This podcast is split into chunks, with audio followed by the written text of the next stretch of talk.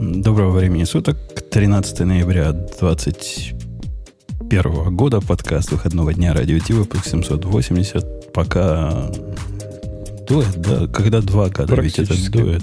Да, да, да. Слушай, не думал я, что это, на, на это именно, знаешь, год у тебя вызовет вот эту вот заминку. Потому что все остальное ты четко прям вообще. А у меня оно было... Я тебе скажу почему. Когда на новостях радио Ти нажимаешь «Поехали», какое-то время висит такой блок, который говорит, какой день, какой месяц и какой год. И он у меня на глазах исчез. А читаю слева направо, вот первое я успел прочитать, а как года уже не успел. То есть 2000 Пока, видел год. пришлось в памяти. Да? Ну, ну, напрягся, напрягся. Э, Digital Ocean, и пойдем на наши веселые темы. Это шоу создано при поддержке Digital Ocean App Platform, новой платформы для построения современных облачных приложений. С App Platform вы можете быстро и легко строить, запускать и масштабировать как приложения, так и статические веб-сайты. Просто укажите свой GitHub репозиторий, и App Platform позаботится об остальном. Благодаря тому, что мы используем нашу собственную инфраструктуру, стоимость такого решения будет значительно ниже. App Platform построена поверх Digital Ocean Kubernetes, что позволит вам мигрировать свои приложения, полностью контролируя инфраструктуру, в том числе используя мощный API. Кстати, по поводу мощного API, я видел вот в этих 10-долларовых их э, load балансерах, которые, по-моему, раньше 15 долларов стоили. Я про Digital Ocean. А они что-то какое-то письмо прислали мне, рассказывают, какие они стали шелковистые. Какой-то дикий трафик прогоняют через себя в, в нагреве, в прогреве, в отличие от не нуждаются, и, и вообще все там красиво. Ну, я что-то не получал такое письмо. Хотя я там у них верный кастомер уже сколько лет. А ты, Может, наверное, когда положено? приходит тебе продуктовый апдейт, ты его сразу в мусорник.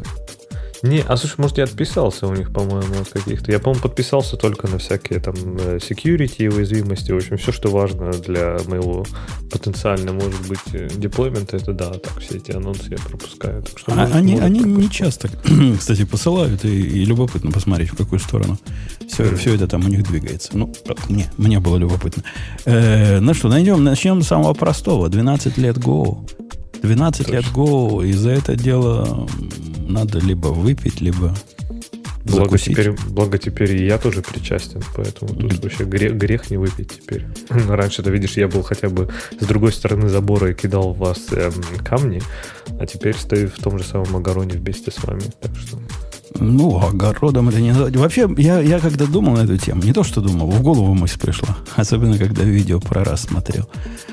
Когда смотришь какой-то... Раз же он как Go по, по возрасту, да, где-то плюс-минус? Не, Rust такой, скажем так, промышленно готовый, мне кажется, появился сильно позже Go. По крайней мере, вот такой, знаешь, подъем Rust с точки зрения использования его где-то в чем-то более-менее серьезном, мне кажется, случилось, ну, типа, 4-5 лет назад. Да, не больше, да, да ладно, мы как-то мерили их э, версия 1 там, версия 1 там, пусть нам в чатике скажут. Понимаешь, они были таким очень долго, раз оставался таким эзотерическим. То есть Go как-то сразу типа воспринимался как, ну, типа, нормальный язык. Э, а Rust, он сначала был такой, знаешь, типа как Haskell. То есть, типа, ага, да, мне, как вы будете на нем что-то писать. Да, ну, сейчас такой.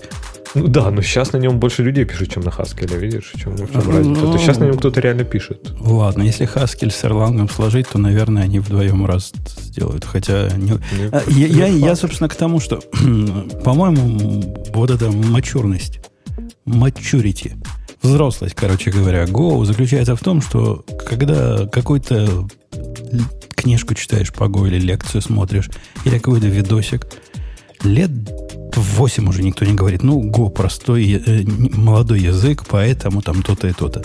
Вот с такой присказки не начинают очень давно про Go про раз, как, как, как так говорили пять лет назад, так и сейчас говорят, что очень молодой язык.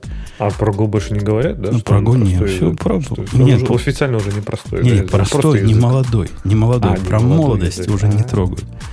То есть 12 лет это, это срок. Он уже отсидел свое. В этом возрасте можно уже пить, курить и говорить. Точно. Уже можно все что угодно делать. Ну, слушай, интересно у вас инфраструктура вообще. Мне нравится, вот говоря про возраст, ты знаешь, вот я сейчас трогаю типа два мира параллельно, да, то есть я перешел активно на Go, и, ну, типа 90% у меня, ладно, что, кому я обманываю, 80% у меня это YAML конфигурация всяких там амазоновских облаков, и 10%, 15% Go, и 5% там, наверное, JavaScript. Ну, будет больше Go, я надеюсь, сейчас все-таки его гораздо больше стало. И вот я сравниваю там типа Go и JavaScript. В Go, знаешь, ну, ищешь какую-нибудь библиотеку, ну, какую-нибудь библиотеку, находишь такой, типа, последний комит, знаешь, там, типа, 9 лет назад, назад. И там типа три года назад обновил на модуле. И понимаешь, что нормально, можно пользоваться, она работает, скорее всего, с ней все хорошо. То есть, ну, особенно какие-то вот эти маленькие библиотечки, все, типа, берешь и пользуешься. JavaScript, типа, перезапускаешь там какой-нибудь Cypress, он такой, о, у вас мажорный релиз. Ты такой, блин, так вчера же был. Он такой, да нет, у нас еще один теперь. Так что, Но они, они ведь тоже люди несчастные. Зря ты их вот так э, давишь. Если посмотреть на список вот этих уязвимостей, которые вваливаются в любой из моих проектов, в котором вообще UI нет, а UI нужен только для того, чтобы построить какую-то внутреннюю UI-овскую админку. То есть какие-то модули там есть. И строят они чуть ли не статическую страницу. Не чуть ли, статическую страницу строят, в конце концов. И вот на, на такой репозиторий выкатывается в неделю с десяток. С десяток э, алертов и вот этих предупреждений, что вот там хакнули, скорее всего, они мне все пополам, поскольку, хотя черт его знает, правильно? Не факт. Ну, хочешь, да. не хочешь, не хочешь, а обновить приходится. Ты не забывай, что у тебя часть из этого барахла будет бежать в браузере у клиентов, и если там какая-нибудь нехорошая уязвимость, из которой можно, не знаю, что-нибудь стырить потенциально у этих клиентов, то не очень приятно. Ну, у них какой-то вот, знаешь, то, что Microsoft раньше называла, помнишь, Fire and Motion, да? То есть у них все время что-то вот в JavaScript должно меняться каждый день. То есть, типа, вот каждый день что-то должно быть по-другому. И, э, видимо, может быть, тогда появляется какой-то вкус к жизни, я не знаю. То есть, и это удивительно. Но надо сказать, что Go, который был все время, пока я его наблюдал, таким медленным паровозом. То есть он не гнался в будущее с шашкой наголо как-то разогнался. В последние лет пять он разогнался в сторону некоторых изменений, которые мне нравятся, некоторые изменения, которые мне кажутся сомнительными, некоторые изменения, без которых, наверное, можно было бы обойтись. Что-то он тоже разгоняется.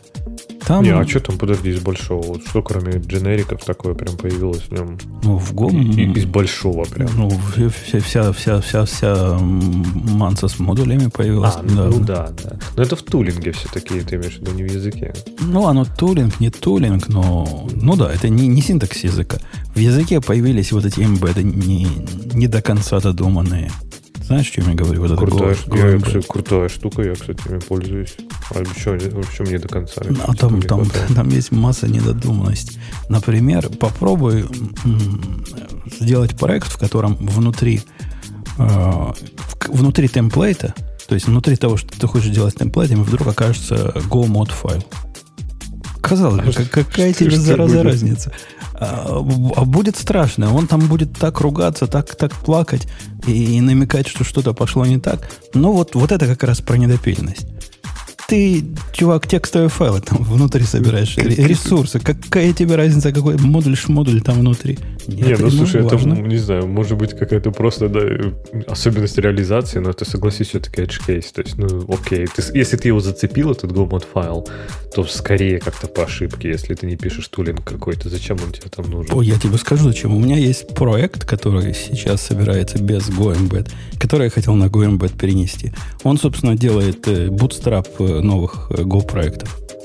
Следишь за мыслью, да? Ну, То есть там прям, прямо нужен. Нужен. Да, просто. Ты делаешь тулинг, я же тебе говорю. Так тебе для нормальных ребят, которые там пишут на веб-сервисе на гошечке, зачем тебе туда эмбедить Go, этот Go-мод? Ну, им не надо. Им там PNG и SVG и разные HTML. Это, это я понимаю. Это, это как раз работает.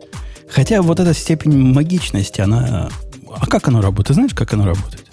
Я подозреваю, что компилятор куда-то туда его в этот, в, вкомпиливает в ресурсы как константу куда-то. О, а, а куда? Я, я вот не знаю. В бинарик сам.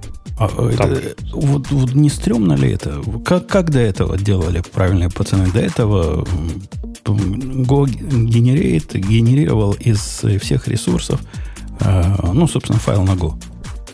Правильно? С бинарными блоками внутри. И этот файл я мог увидеть в репозитории. Я мог его пощупать. Я понимал, когда и в какой момент он подключается. Я видел, сколько он занимает. Я, я видел про него разные детали. А GoMBet это...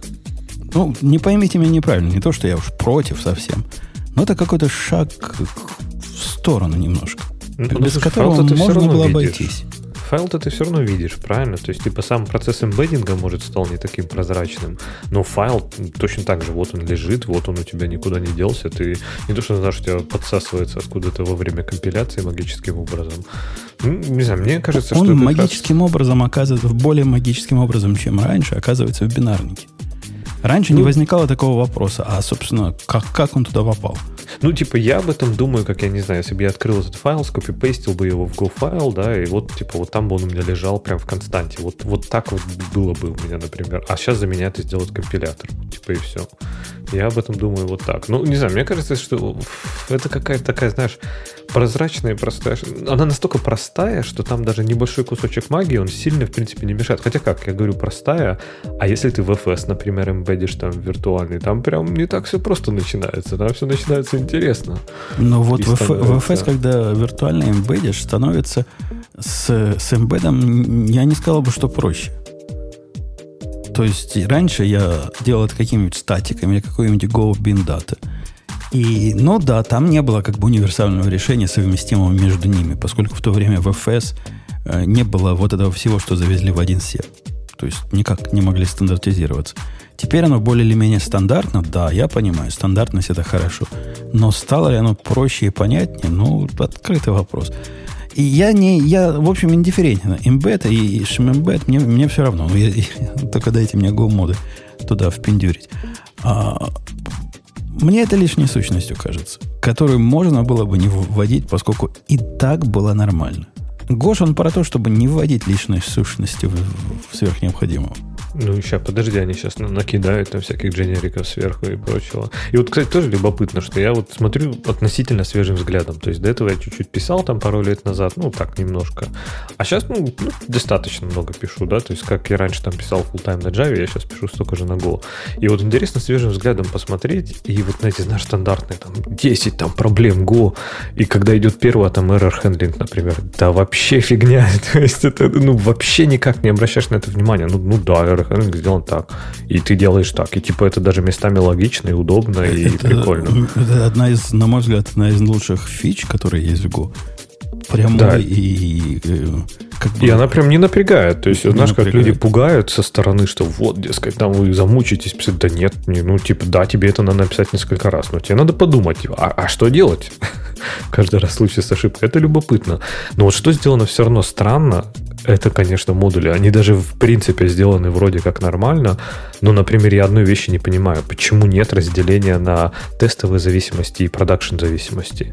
То есть это же настолько фундаментально. То есть мне вообще наплевать, там, какие у меня тест зависимости. Я могу там, не знаю, из мастера их все время вытаскивать. Мне вообще ничего от них не надо. А вот production, которые пойдут в production бинарик, там прям конкретно я хочу заморочиться, я хочу их сканировать, я хочу их там э, как-то автоматически, может, ну не обновлять, да, но получать уведомления о каких-то security патчах. Ну, типа нет, никак. Это все просто одна свалка, один граф из тех зависимостей отовсюду. И я понимаю, что с точки зрения Go, типа тест это прям ну, такой же код, да, он прям не сильно другой, не сильно отличается. Ну, как-то все равно, блин, мне очень стрёмно не, то, а у, у, них, у них есть вот эта, вот эта дикая идея о том, что для написания тестов тебе ничего другого не должно понадобиться, кроме того, что у тебя есть в коде. И от этого и, и, и, и скачет, по-моему, вся эта история. То есть ты предполагаешься писать свои тестовые штуки так же, как ты пишешь код. Соответственно, ты не вносишь лишних сущностей, потому что все, что делаешь, средствами языка делаешь. Ну, то есть, как дебил вызываешь руками, сравниваешь там с результатом, без всяких ассертов. Вот это все не, не для нас. И, собственно, если надо мог, пишешь его тоже руками. Согласись, при такой концепции никаких зависимостей для, для тестирования не добавишь. А если Но ну, добавил, это да. то это баг. Ну, смотри, тут это не такая сумасшедшая идея, как она кажется. Я, в принципе, даже ее разделяю, да, что у тебя, ну, там, окей, моки – это другой вопрос, да, это чисто там тестовая зависимость. Но есть же действительно в дополнение к мокам, например, ты пишешь там, не знаю, инфраструктурный, э, э интеграционный тест. Тебе хочется что-то там, не знаю, автоматизировать, как, не знаю, запустить докер-контейнер как-то сам, потом убить его в конце теста. и ты подтаскиваешь какой-нибудь, э, не знаю, тест-контейнер, да, например, чтобы запустить тесты, и они просто такое развесистое дерево зависимости тащат, и это нормально, да, то есть на тестах, да мне пофиг вообще, хоть, хоть полмира туда принесите, это тесты. Ну, ну ладно, не полмира, так не принято. Ну, понимаешь, а потом ты смотришь на свой список этот, на свой GoMod файл, и ты просто офигеваешь. Он типа стал в 20 раз больше. Хотя ничего для продакшена у тебя как было там три зависимости, так и осталось. Но а узнать об этом ты не можешь. И мне прям конкретно-конкретно это кажется не додумано, не доделано. К нам Ксюша присоединилась. А я тебе скажу, Леша, из моего опыта все мои проекты, что есть, там из-за тестовых зависимостей реально две появляются. Вот Testify, собственно, и иногда отдельно на Require, иногда на Assert. Вот это все, ничего другого не появляется. Никогда. Я не могу вспомнить, когда у меня появилось, например, какой-нибудь жуткий AWS SDK Go из-за того, что мне надо в тестировании его использовать, но в в жизни он мне не нужен. Ну вот, а контейнеры ты как, например? Ты хочешь, чтобы у тебя автоматически создался контейнер, там на случайном борту, к нему подключиться, прогнать все тесты и убить его в конце? Все, а это все поднимет рядом контейнер. Не а локально?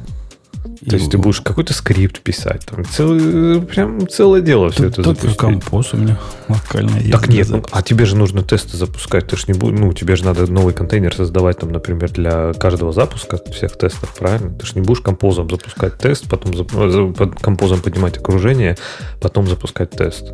Ну, у тебя какие-то... Сейчас я тебя, Ксюша. Ты, ты дышишь а, можно... Да, да я, я, хот... я, я, я дышу к вам, просто мне интересно, о чем речь. Леша все же что-то разухабистое засунул в Go для тестирования, а Умпутун тестит как, как бедные? Или об этом разговор?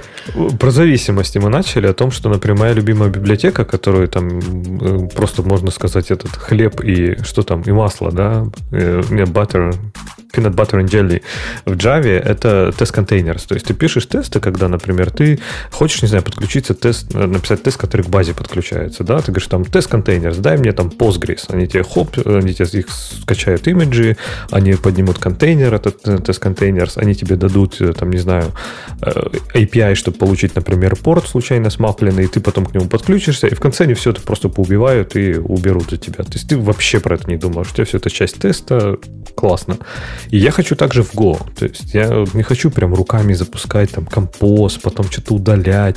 Не, я хочу, ну, запустил тест и получил контейнер, э, э, закончились тесты, убей контейнер. Я притащил тест-контейнер. А она тащит зависимости.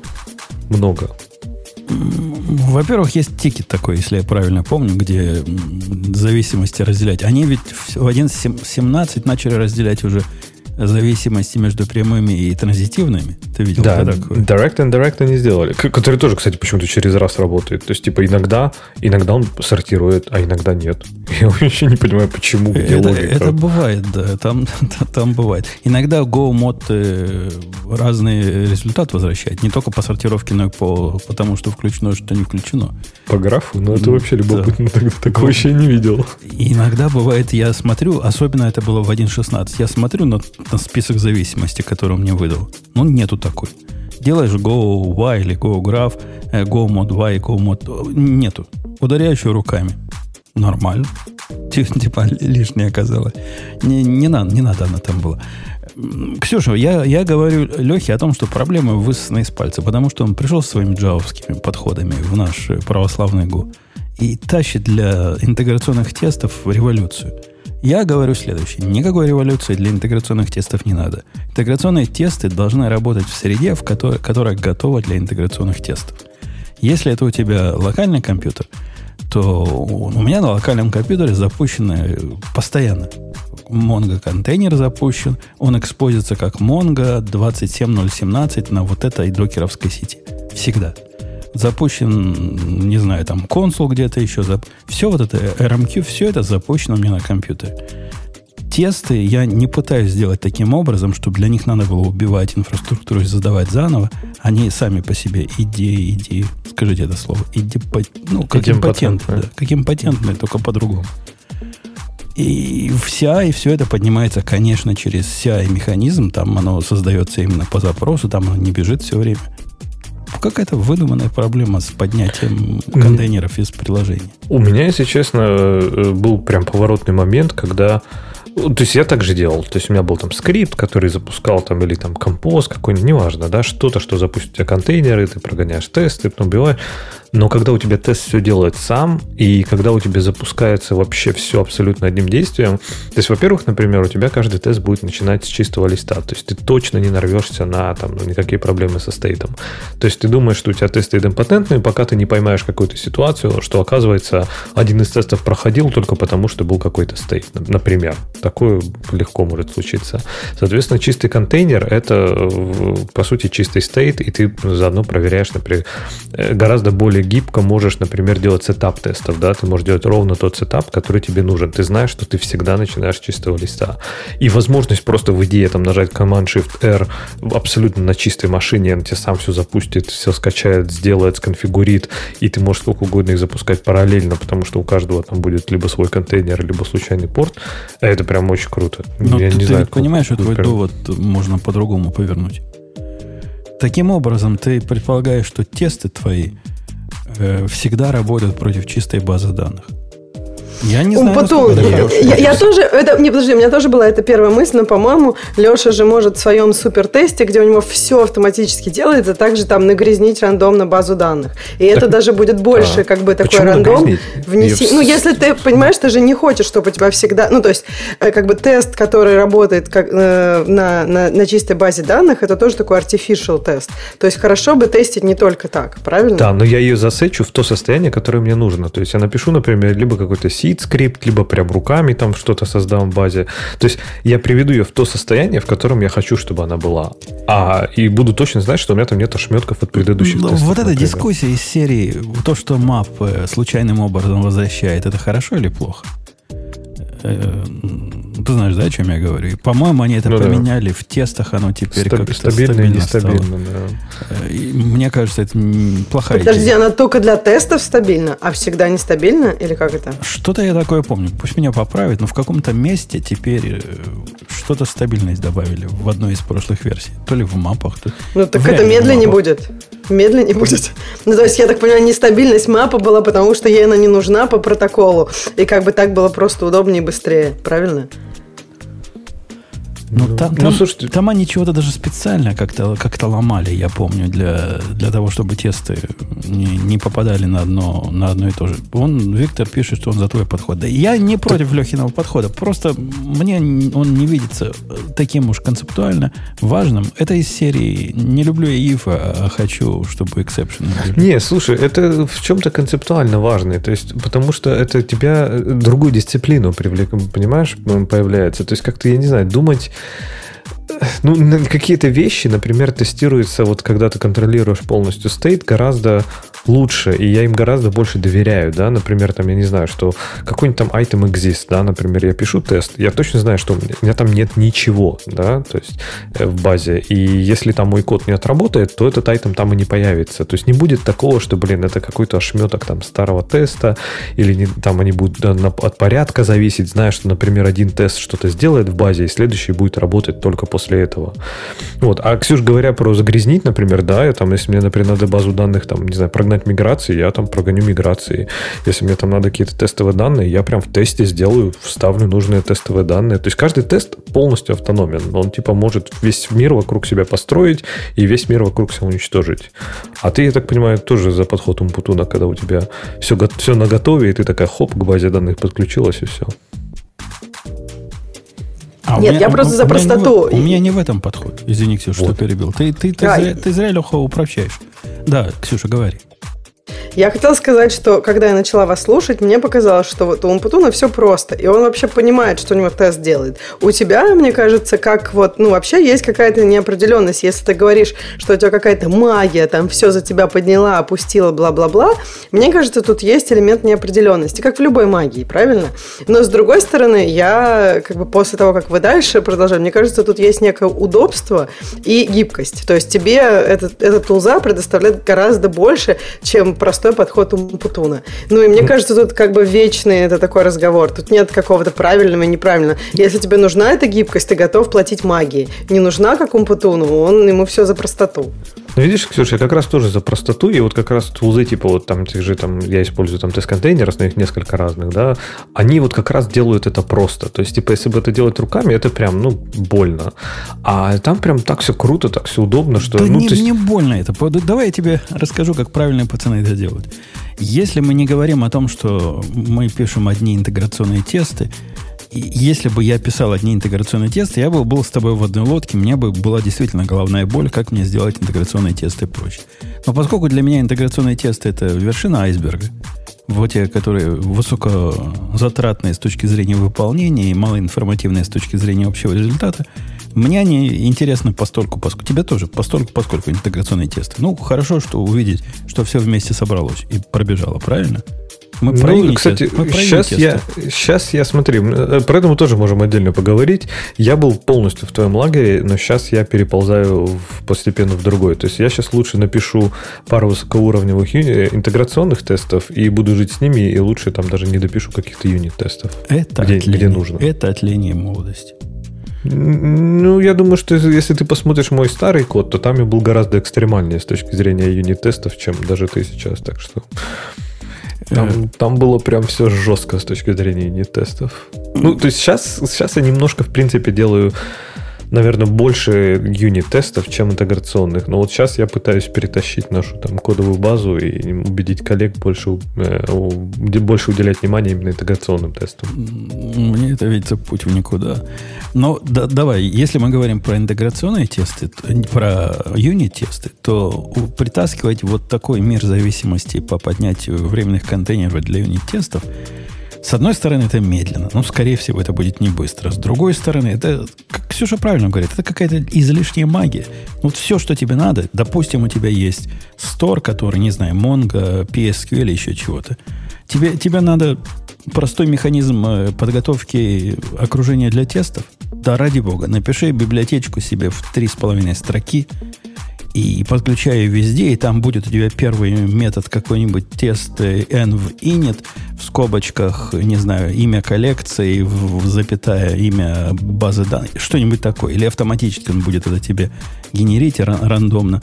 Но у меня такой есть, я таким пользуюсь. Мне не надо для этого контейнер поднимать, чтобы на тест выделить, например, временную коллекцию в, в базе данных тест, о которой я даже не знаю, какая там коллекция будет. Как-то выделит, а оно само случайным образом как-то потом само удалит. Все это библиотека в три строки делает. И не надо мне 150 минут для этого зависимости. И поднимать это в каком-то магическом э, отдельном окружении мне не надо.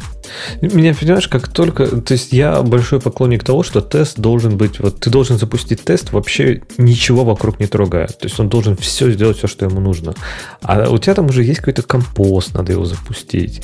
Тут его запустишь, там забыл, например, в базе данных поменял какой-нибудь скрипт, забил, забил, забыл контейнер пересобрать, у тебя там миграции не применились, тест упал. Почему? Почему? Откуда ты, откуда ты ну, все это берешь? Все, что ну, мне надо, допустим, да, да, давай вот как реально. У меня единственный дата стор во всех своих активных проектах это Mongo.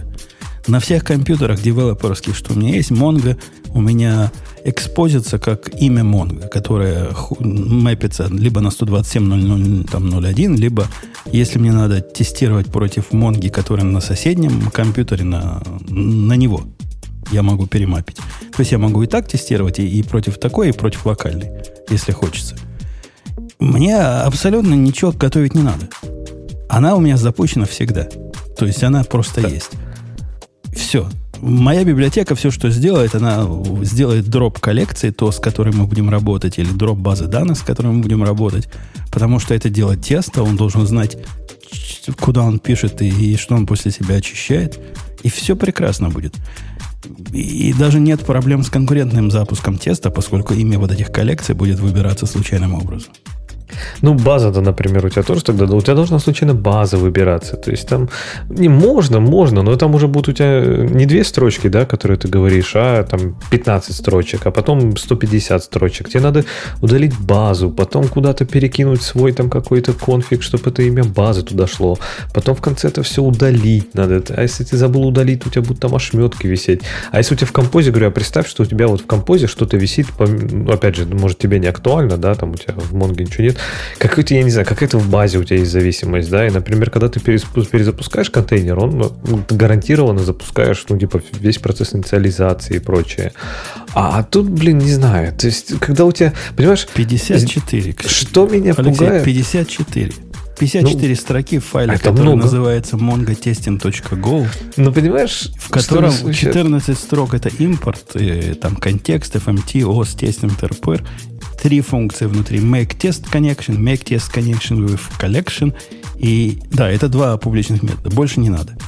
Они, ну, они возвращают немножко хитро. Там Mongo Driver плюс callback на, на teardown. Но, тем не менее, очень простая логика тут во всем. Ну да, но понимаешь, я говорю, не знаю, вот ты так легко про это рассуждаешь, что есть общая глобальная зависимость на, на тест. Ну, окей, она ты так как дропаешь базы данных, то может быть не так это, да, не так глобально. Ну, не знаю, может дропать базы данных, может я к этому и приду. Я, может быть, уже думаю переписать действительно на что-то типа, вот как ты говоришь, дропать базы и там перезапускать какие-то там миграции или, или просто рандомные имя базы выбирать, например, на контейнере. Ну, не знаю, то есть, ну зачем, если ты можешь получить контейнер за секунду? Ты просто получаешь это бесплатно. То есть, Только ну, секунда, это дофига времени. У меня там в проекте так на все тесты. 750 тестов поднимается. Так ты же не на каждый тест поднимаешь. Как? Есть, например, а, ты же говоришь, на репозиторий. Не, ну, например, на репозиторий. А, то есть внутри они как-то надо понимать, что они безопасные с одним контейнером. Не, ну как, типа ты, ты же, например, этот, эм, если пишешь, там, не знаю, как тест main, да, например, вот у меня обычно, обычно скоп это тест main. Ну, например, на некоторые тесты там на каждый поднимается свой контейнер, да. То есть 750 умножить на одну секунду, 750 секунд. Только для ну, того, чтобы понять... У тебя же не 750 интеграционных тестов будет, правильно? Там, типа, Тут ты, ты, ты предлагаешь вообще отказаться от юнит-тестов. Ну, вот будет я не предлагаю отказаться от юнит-тестов. Я предлагаю писать больше интеграционных тестов. И, э, скажем так, может быть, более широкого покрытия, потому что, честно, иногда, как оно работает снаружи, гораздо важнее, как оно работает внутри. Я, я кстати, пришел к тому, что я стал э, тесты эндпоинтов всяческие и третировать, третить как интеграционный. Раньше этого не делал. Раньше мне хватало, в принципе, есть у меня REST, ну, то, что наружу выходит API, вот этот внешний. В принципе, замокаешь ему все зависимости, правильно? И подергаешь, ну, получится такой не, не интеграционный, не, не юнит, а такой функциональный тест. Теперь я прихожу к мысли, что хорошо бы все-таки поднять вот настоящий сервер – Хорошо бы этому серверу дать э, зависимости для интеграционных тестов и а, смотреть на свои эндпоинты как на интеграционное тестирование, а не как на юнит тестирование. То есть я, я какой-то шаг в сторону твоей ереси сделал уже. Но видишь, наверное, может быть, у тебя еще все равно достаточно много логики, я подозреваю, может быть, там всякие вот эти ваши биржевые алгоритмы и прочее. Там, наверное, там действительно проще не тестами. Но вот то, что ты описал, когда у тебя есть input и есть output, то здесь, блин, интеграционный тест, он будет гораздо надежнее. То есть я буду гораздо больше им доверять, что у меня есть какой-то endpoint, он куда-то сходит в базу, что-то вытащит, вернет мне какой-то JSON. И если я контролирую базу, то я точно знаю, какой там должен быть JSON, и я могу все что угодно внутри менять, у меня все равно тест будет проходить. А вот если есть логика, тогда, конечно, я согласен. Тут я бы тоже понаписал юнит-тестов. Ну, логика у нас есть всегда. У нас, у нас на бэкэнде. Это же не, не на JavaScript пишем. Ксения, ты замолкла, поскольку надоело, что мы тут несем, правильно? Ну, ну мне кажется, что... Да нет, ну, мне кажется, что вы оба правы. Вы пришли к тому, что каждый делает шаг в направлении друг друга. Мне кажется, это просто оба подхода, они хороши для каких-то своих сценариев. Если там, не знаю, тесты посложнее, и тебе надо какой-то очень сильно разный сетап каждый раз, то, наверное, надо поднимать на какой-то скоп свой, если как у тебя, может быть, там попроще, или как бы они все, по твоему мнению, независимые, то, да, э, можно и так. Мне кажется, оба подхода норм, и поэтому, да, я подумала, что полчаса это обсуждать. Но за, зато я чувствую, что вам это прям важно, что каждый, вот Леша там рассказывает одни детали, ты другие, ну, а что, у меня нет таких деталей, поэтому слушаю А вот как ты тестируешь, например, вот я не знаю, ты, ты я понимаю, что а, под мобилкой. не тестируют. Ну, ну во-первых, не фронт ну, как бы, во-первых, с, с UI, UI вообще очень сложно тестировать. Там только скриншот-тесты, которые, ну, ты понимаешь, что там, как бы, они сложные, потому что пиксель туда, пиксель сюда, надо все переделывать, и поэтому тестируются только какие-то очень такие crucial места. А, а тест, ну, то есть, как бы, интеграционные тесты, они сложнее. То есть, либо, да, вот они скриншот-тесты, а, либо какими-то другими вещами, но там они больше похожи на юнит-тесты, потому что не полностью UI тестируешь, а просто тестируешь какой-то какой кусок. И там тебе ну, не надо для юнит-тестов ничего. Ну, смотри, Тем а более у нас тебе... нет баз данных и всякого такого. Да, ну, ну бэкэнд у тебя есть, представь, тебе нужно, например, протестить экран, на котором ты выводишь, там, не знаю, 10 строчек из там э, какой-то response, response из endpoint. Ну, мокается это обычно все. Ну, то есть, а вот, а вот ты реально, то есть, не, например, интеграционный ты не пишешь, потом, чтобы он куда-то на самом деле сходил и что-то оттуда вытащил, и потом, потому что, не знаю, замокал, э, ну, опять же, может, я далек от Свифта, но можно, например, по крайней мере, в Java было так замокать, что, типа, mock у тебя проходит отлично, потому что он работает как надо, а реальный код не работает. Ну, например, такой очевидный пример, да, что, например, там в стандартном спринговом клиенте ты можешь замокать, что у тебя, например, HTTP клиент вернет ответ с, с кодом там 400, да, например, или там 404. Вот, но это было... И твой мок так прекрасно отработает, он тебе вернет, ты проверишь статус-код, все классно. Но в продакшене это упадет, потому что поведение по умолчанию, э, по крайней мере, в старом клиенте было бросить исключение, а не вернуть код, если он не там не 200, да, типа... Не, ну это, это, это ваши джавовские при, при... Ну, ну, это, если, если ну просто тебя, это пример, понимаешь, если что вот что-то может... Go ты мокаешь интерфейсы, то есть, если ты мокаешь поведение, поскольку ничего другого ты отмокать там, по сути, не можешь, то такой ситуации я не могу представить, как она будет. Я вот. тоже сейчас не могу представить, как она будет. Нет, ну, теоретически понимаете? у тебя паника может быть в, твоем, в твоей библиотеке реальной, но да, но это уже из пальца высасывать. Ну, все равно согласитесь, что мог, а, опасность мока в том, что он всегда ведет себя так, как надо он никогда не ведет себя по-настоящему. И очень а легко... Что такое, что такое мог ведет себя как надо и по-настоящему? Он тебе вернет, например, вне зависимости от того, какой у тебя ответ пришел там с HTTP сервер, ну, вот эти, не знаю, по статус-кодам, да, какой-нибудь ну. там. Он внутри какую-нибудь свою проверку сделает, например, и окажется, что у тебя, например, ты не можешь работать с этим бэкэндом, потому что у тебя там бэкэнд какой-нибудь инфорсит, HSTS у него включен, и он тебя на HTTPS перекидывает, а у тебя там какой-нибудь приходит 302, и в итоге все нафиг ломается. А у тебя, ну, твой мог всегда стабильно, куда бы ты ни послал, он тебе всегда стабильно дает нужный ответ. Так значит, ты плохо писал свой тест. И не подумал о том, что надо проверить на HTTP, HTTPS э, редирект. Ну, это твоя проблема. Такое надо тестировать. Ну, вот, вот а тестировать как интеграционным тестом? Прекрасно моком же это моком, не Так прекрасно моком это можно ну, сделать. Ну, опять же, ну и золотое правило не мокать то, что, то, чем ты не владеешь. То есть оно спасало мне столько вообще времени в свое время, что, простите за каламбур, что я прям всем крайне рекомендую. Если это библиотечный код, если это внешний клиент, не надо его мокать. Если это HTTP клиент, пусть он дернет реальный HTTP endpoint. Если это клиент к базе данных, пусть он сходит в реальную базу данных. Не надо его мокать. Да дичь это просто. Ну, мне тоже кажется, слушай, ты сейчас, есть разные подходы. Оба подхода хороши для своих кейсов. Ты сейчас говоришь, что вот, мы всегда должны идти по сложному пути, потому что, чтобы плакать, колоться и продолжать жрать кактус. Нет, кучу ты моментов можешь отловить, раз... когда ты замокаешь эту часть. Есть куча еще моментов, которые так не можешь отловить. И это нормально, иметь оба подхода. Тот подход, когда у тебя есть мок, когда ты замокал, ты можешь отловить большое количество проблем очень простым способом. Понимаешь? Это мой point в том, что это мой посыл в том, что это иллюзия. То есть не надо полагаться на моки. То есть, скажем так, э, ты доверишься коду, в котором есть только юнит-тесты, в котором все замокано, но нет интеграционных вообще. Да, я доверюсь. Я, я, То есть, хорошо, я, потом я ты полетишь, мало. Ты а я, подожди, я, я, можно я скажу? А я вообще... Юнит-тесты. А я вообще не доверюсь ни юнит-тестам, ни интеграционным тестам, потому что, мне кажется, все тесты дают тебе иллюзию того, что у тебя просто абсолютно сейф-код, но все тесты как бы тестируют только поведение, о котором ты как бы мог подумать. Но, по сути, они не тестируют как бы саму problem space, понимаешь? Там еще куча вещей. Ну, то есть, часто же бывает такая ситуация, когда, ну, вот как бы мы не написали, потому что не знали, что вот это... Ну, то есть, там в деталях мы не знали, знали, что есть там, не знаю, Stack Overflow, э, типа можно выйти за boundaries или еще что-нибудь. Есть куча вещей, которых ты просто не подумал.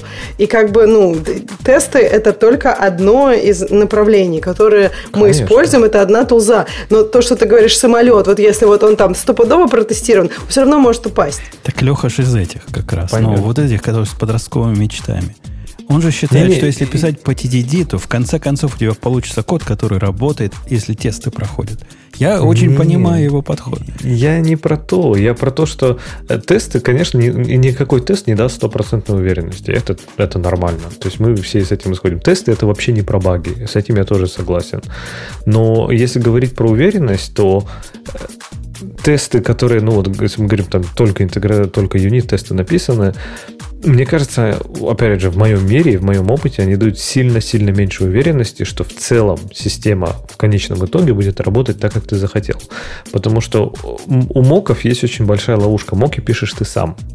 И они соответствуют тому миру, как, как, он ходит, как ты хочешь, чтобы он был. А в реальном мире получается да по-другому очень часто. Моки, смотри. Нет, у смотри, нас, когда он потом, давай, давай договоримся, давай перед тем, как ты скажешь, договоримся. Моки на свой код писать можно и нужно вообще без проблем.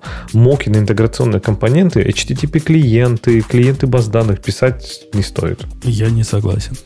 Я не согласен вот почему. То есть, ну, теоретически я с тобой согласен, что если у тебя где-то передается HTTP клиент, ну, тогда и в тестах передавай HTTP клиент. Однако, с практической точки зрения, если бы мне хотелось э, проверить поведение HTTP клиента, и мне было бы важно кастомизировать поведение HTTP клиента на моем уровне, на уровне приложения, то он бы был не HTTP клиент. Это был бы интерфейс, который описывал нужное мне поведение. Внутри там, наверное, будет в реальной жизни HTTP клиент. Но когда я буду тестировать, я буду тестировать мог против вот моего вот этого HTTP Конечно. клиента супер умпутун интерфейс. Сто процентов. Это идеальный подход, и это правильный подход. Но если, например, у тебя в код приходит, там, не знаю, э, HTTP именно клиент, именно клиент, или там какой-нибудь, не знаю, request response, ну, request response, ладно, плохой пример, но если у тебя приходит, например, как зависимость HTTP клиент, то мокать его прям конкретно стрёмно. Вот если зависимость... не должен HTTP... он приходить. Не должен он приходить прямо туда. Ну, то есть, все должно быть покрыто интерфейсами, а вдруг тебе надо не HTTP клиент, я не знаю, с диска читать. Ну, реализация это у тебя все равно, в конце концов, Нет, ты ну, должна будешь написать реализацию ну, этого. Бывает, бывает, что и HTTP клиент бывает, бывает и так. Но и для этого есть свои гитики. Это какой-то немножко такой схоластический спор. То есть, если мы, например, в стандартном HTTP клиенте мокаем транспорт, тебе это кажется э, по феншую или грехом? Э, я бы не стал так делать. Я считаю, что это бомба замедленного действия, которая рванет рано или поздно. Ну, в принципе, я тоже так давно уже не делаю. И, как правило, те места, где мне кастомное поведение HTTP клиента хоть как-то важно, и зачем-то мне надо его будет когда-нибудь мокать, оно сделано интерфейсом. Там, HTTP requester какой-нибудь. Но, тем не менее, у Путуна у тебя нет священной, священного мнения на эту тему, а у Леши есть. Это же важно. А, так, оно, понимаешь, Ксюша, это не то, что оно священное, оно просто, скажем так, набитое много раз то хождением по таким граблям, когда, не знаю, внешний мир, он, он плохой и злой, туда лучше не ходить, а когда ходить, то лучше ходить в реальный мир, а не тот, который ты хочешь. У меня для тебя, Леха, вот это предложение везде моки генерировать при помощи GoMock, а Go, э, ну, не GoMock, а Mock, M-O-Q, а им и не сгенеришь интерфейс для, для внешнего кода. О, вот это правильный подход, вот это мне нравится. Видишь, Го сам решил эту проблему, которая... Это не Го, это вот этот автор, который писал мок, а. он ее решил, и в принципе я, меня это не напрягает. Раньше я генерировал, бывало, чего там скрывать для чего-то, что выглядит как райтер, который внешне генерил свой собственный мок, но потом думаю, тут нафиг оно мне надо. Мне проще сделать там string reader какой-то туда подсунуть и все. Никакого мока делать не надо будет для, для всего этого. Давайте пойдем с этого, с, с ваших этих гошных разговоров. Сколько можно? Сколько можно? Ксюша, в твою сторону пойдем, в сторону тарелочек. Как ты? Да, давайте в сторону тарелочек. Что-то тут такое утекло. И новый MacBook вроде бы Air, да, утек, и, и какие-то глаза куда-то, которые сами для таких слепых, как мы, будут Ой, глаза вообще прикольно было, потому что я как раз с телефона еле-еле читаю, и мне прям про глаза, я вот ломая свои глаза, читала прямо про, про чужие глаза. Ну, идея, идея ведь огонь. Вот если оно действительно может так работать, то, то идея огонь. Перенести Слушай, очки мне... себя на, на телефон. Мне кажется, что будет работать оно как? Ты заходишь в телефон, в настройки, вводишь свои диоптрии, и вот дальше он, когда ты в очках, тебе так показывает, когда без очков по-другому. Это, конечно, тоже офигенно и круто, но мне не кажется, там просто есть же расширение этой идеи, что э, вот этот Face ID датчик будет определять как-то там каким-то образом твое зрение и так далее и тому подобное. Вот это, мне кажется, такой немножко goal.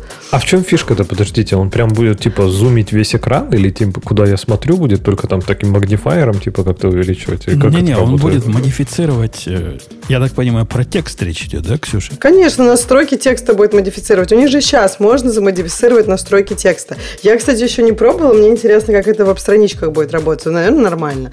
То есть он а, ну... будет ломать вот это все, просто там шрифт скейлить в пять раз. Нет, ты считаешь, он больше становится становится. Не обязательно же больше. Например, он будет как-то их размывать и влево наклонять. Может, при каком-то астигматизме а, это помогает. конечно, да-да-да. Ну, то есть, э, там идея какая, что, да, будут, бу, как-то ваш телефон будет реагировать на ваши проблемы со зрением. И интересно, что Face ID будет видеть, что вы в очках или без. И если, например, вы без очков, там, помогать. Если в очках, то как бы ничего не менять. И еще мне понравилось, что телефон может вам напоминать, а вы еще не одели очки.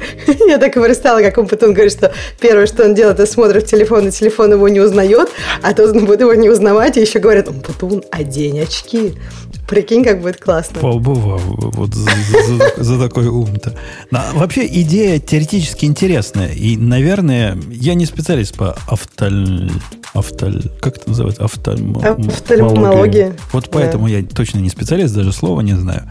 Но если какие-то нарушения... Вот у меня главная какая проблема с телефоном? Я уже очки перестал практически надевать, когда в телефон смотрю. Потому что лень за ними идти. Они обычно не там лежат, где телефон. То бишь, проблема моя не такая уж серьезная. Но мне достаточно телефон чуть-чуть дальше комфортного расстояния от глаз отодвинуть, чтобы про проблеме я забыл. Ну, то есть, это как дальнозоркость, безорукость. Одно из них. Вот не, это. у меня такая же штука просто началась там, типа, на, на 20 лет, чем надо раньше. Э, короче, я вот сейчас попробовала Accessibility Display in Text Size. Слушай, прям круто. Я прям, у меня прям вообще разгладилась моя морщина, которой я щурюсь. Прям так круто. Вот, в общем, да, это тоже ответ. Если будет у тебя зрение, оно стопудово будет становиться хуже. Поэтому вот просто звучи, что можно все-таки сделать его побольше. И не надо отодвигать никуда. А если делаешь побольше, то ты считаешь, отодвигать не надо? Да, вообще ничего не надо. Вообще, я тебе говорю, все стало больше. Даже вот эти вот подписи, вообще так а круто мне, стало. Мне не хочется больше, мне хочется такое же количество информации. Да. Я вот в сторону магии как раз склоняюсь. Вот есть, можно ли текст так, как-то так испортить, чтобы для кривых глаз он выглядел как надо. Кстати, мне кажется, с веб-страничками лучше не стало. Вот новости для радио Ти. Вы они что, не поддерживаете accessibility? Ну вот я зашла новости для радио Ти, и все так же мелко. Ну что это такое? Что это такое? Это не нам, это фронтендерам. Да, конечно, это, это ваше, не ваше, Ксюша, А я сейчас посмотрю, я вот уверена, что если на Google пойти, то все будет зашибись. На Гугле все будет большое. Ну, и как на, большое? на Гугле может Да, на Гугле боль... Нет, на Гугле нормально, нет, все побольше. Но я еще посмотрю, мне вот казалось, что с веб-страничками так и будет плохо. То есть весь интерфейс здорово, а у веба же... Ну, то есть, как я знаю, что ну, на десктопе у меня в браузере я просто делаю Command плюс, и у меня все вот в таком странном виде. В боль Но... превращается сразу в одно мгновение. Все. Слушай, мою боль на самом деле снял монитор, потому что пока я вот с таким шрифтом и на лэптопе, это, конечно, нереально. А вот большой монитор нормально. Ну, слушай, а зато очки носить не надо. Да. Я, сейчас только тоже... очки читаю книжки в очках, потому что оказалось, что для книжек нет, ну, для настоящих живых книжек нет никаких digital solutions. Скажи, а ты наоборот, получается, близко хуже видишь, да? То есть в зале ты нормально смотришь? Да, вдаль отлично. Вообще а. мне не нужно для вождения машины, например, мне не нужны Мне казалось, очки, как а раз вот... наоборот, стандартного программистов типа бывает другое, что ты от постоянного фокусирования на близких предметах, ты близко, ну вот, например, я вижу ближе гораздо лучше, чем дальше. То есть, например, за рулем мне нужны очки. Ага. Вот. Не то, что прям нужны, но, э, скажем так, э, комфортнее себя чувствую в очках. Вот, и приходится, да, таскаться. Нет, ну смотри, это возрастные изменения же. Ну, просто у кого-то они как бы нормально проходят, как у Умпудуна, а у меня как-то они... Мне еще кажется, с пандемией они у меня как-то ускорились, эти возрастные изменения, не знаю уж почему. Ну, в общем, получается, что у тебя наоборот же, ну, для глаза нормально фокусироваться на расстоянии где-то там 5-7 метров, что-то такое, или может 3-5, я вот точно не скажу. Меня не цитируйте тут. И, но так как мы все время фокусируемся фокусируемся на сильно близком расстоянии, там меньше метра, сколько у нас там, не знаю, 40 сантиметров, а, как бы глаза, ну, они, в общем, им тяжело так близко фокусироваться, и поэтому этот фокус, ну, со временем, как бы просто очень сильно устают мышцы из-за этого. И, а так как хрусталик со временем теряет свою эластичность, то все, ты как бы уже не можешь так классно фокусироваться, а на этих 5-7 метров все идеально. У нас в чатике осуждают мою идею, что можно какую-то магию сделать для того, чтобы при близорукости э, было видно все равно, не увеличивая шрифт. А мне кажется, надо тут в сторону нестандартных направлений думать. Ну, например, на экране буквы прыгают вверх-вниз, чуть-чуть, быстренько так, чук-чук-чук-чук-чук, так, э, что совсем незаметно. И, и как-то расплываются, может быть, но зато типа больше становится. Ну, я, кстати, думал... Вот Подождите, а можно я скажу спасибо читал? Телеграмму? Телеграмму хочу сказать спасибо. Такое все большое. Очень хорошо поддерживает accessibility.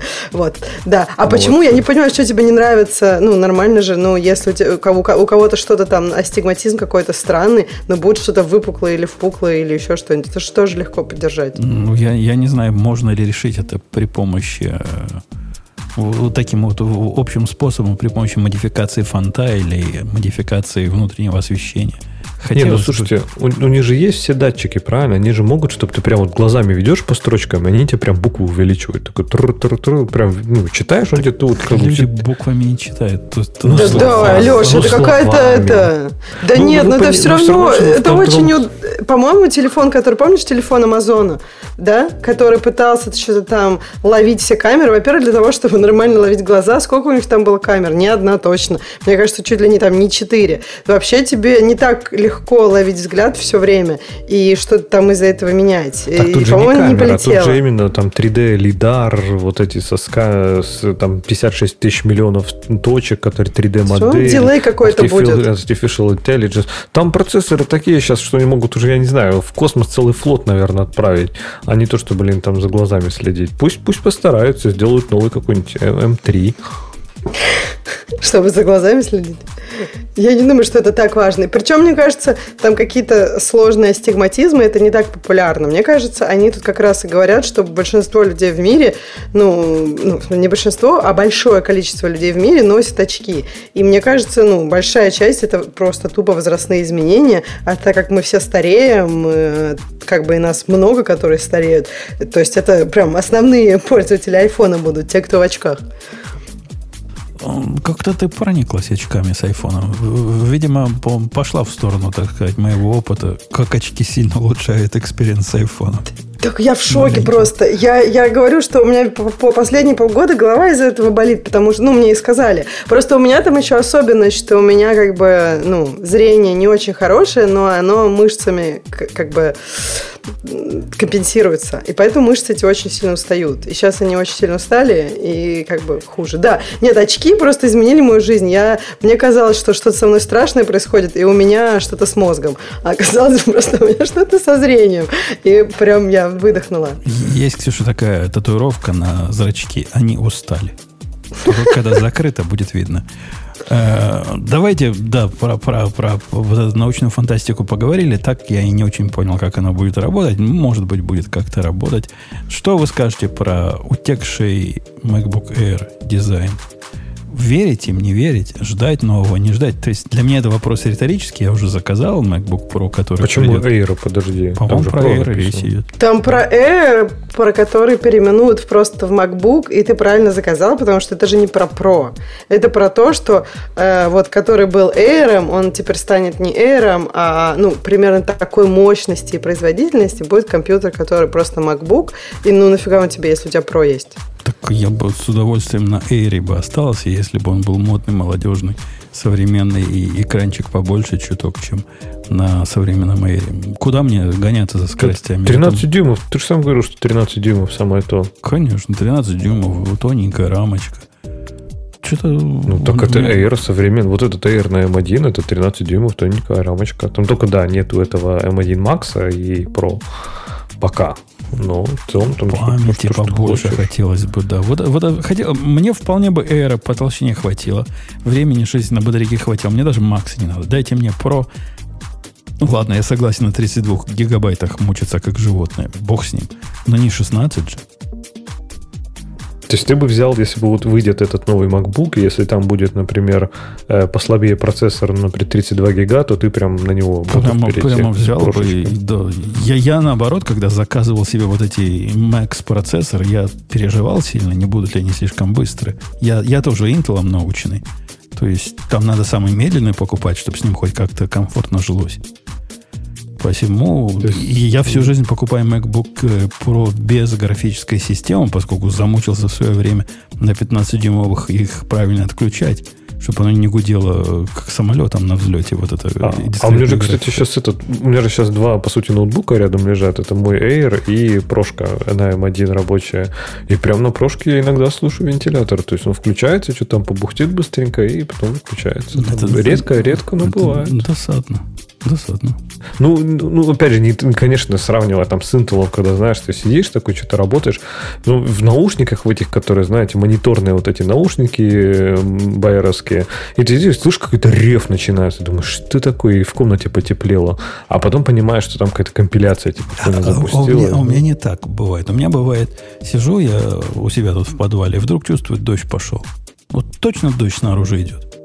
Потом прислушаюсь, да нет, это просто он так гудит, что как будто бы дождь и ветер.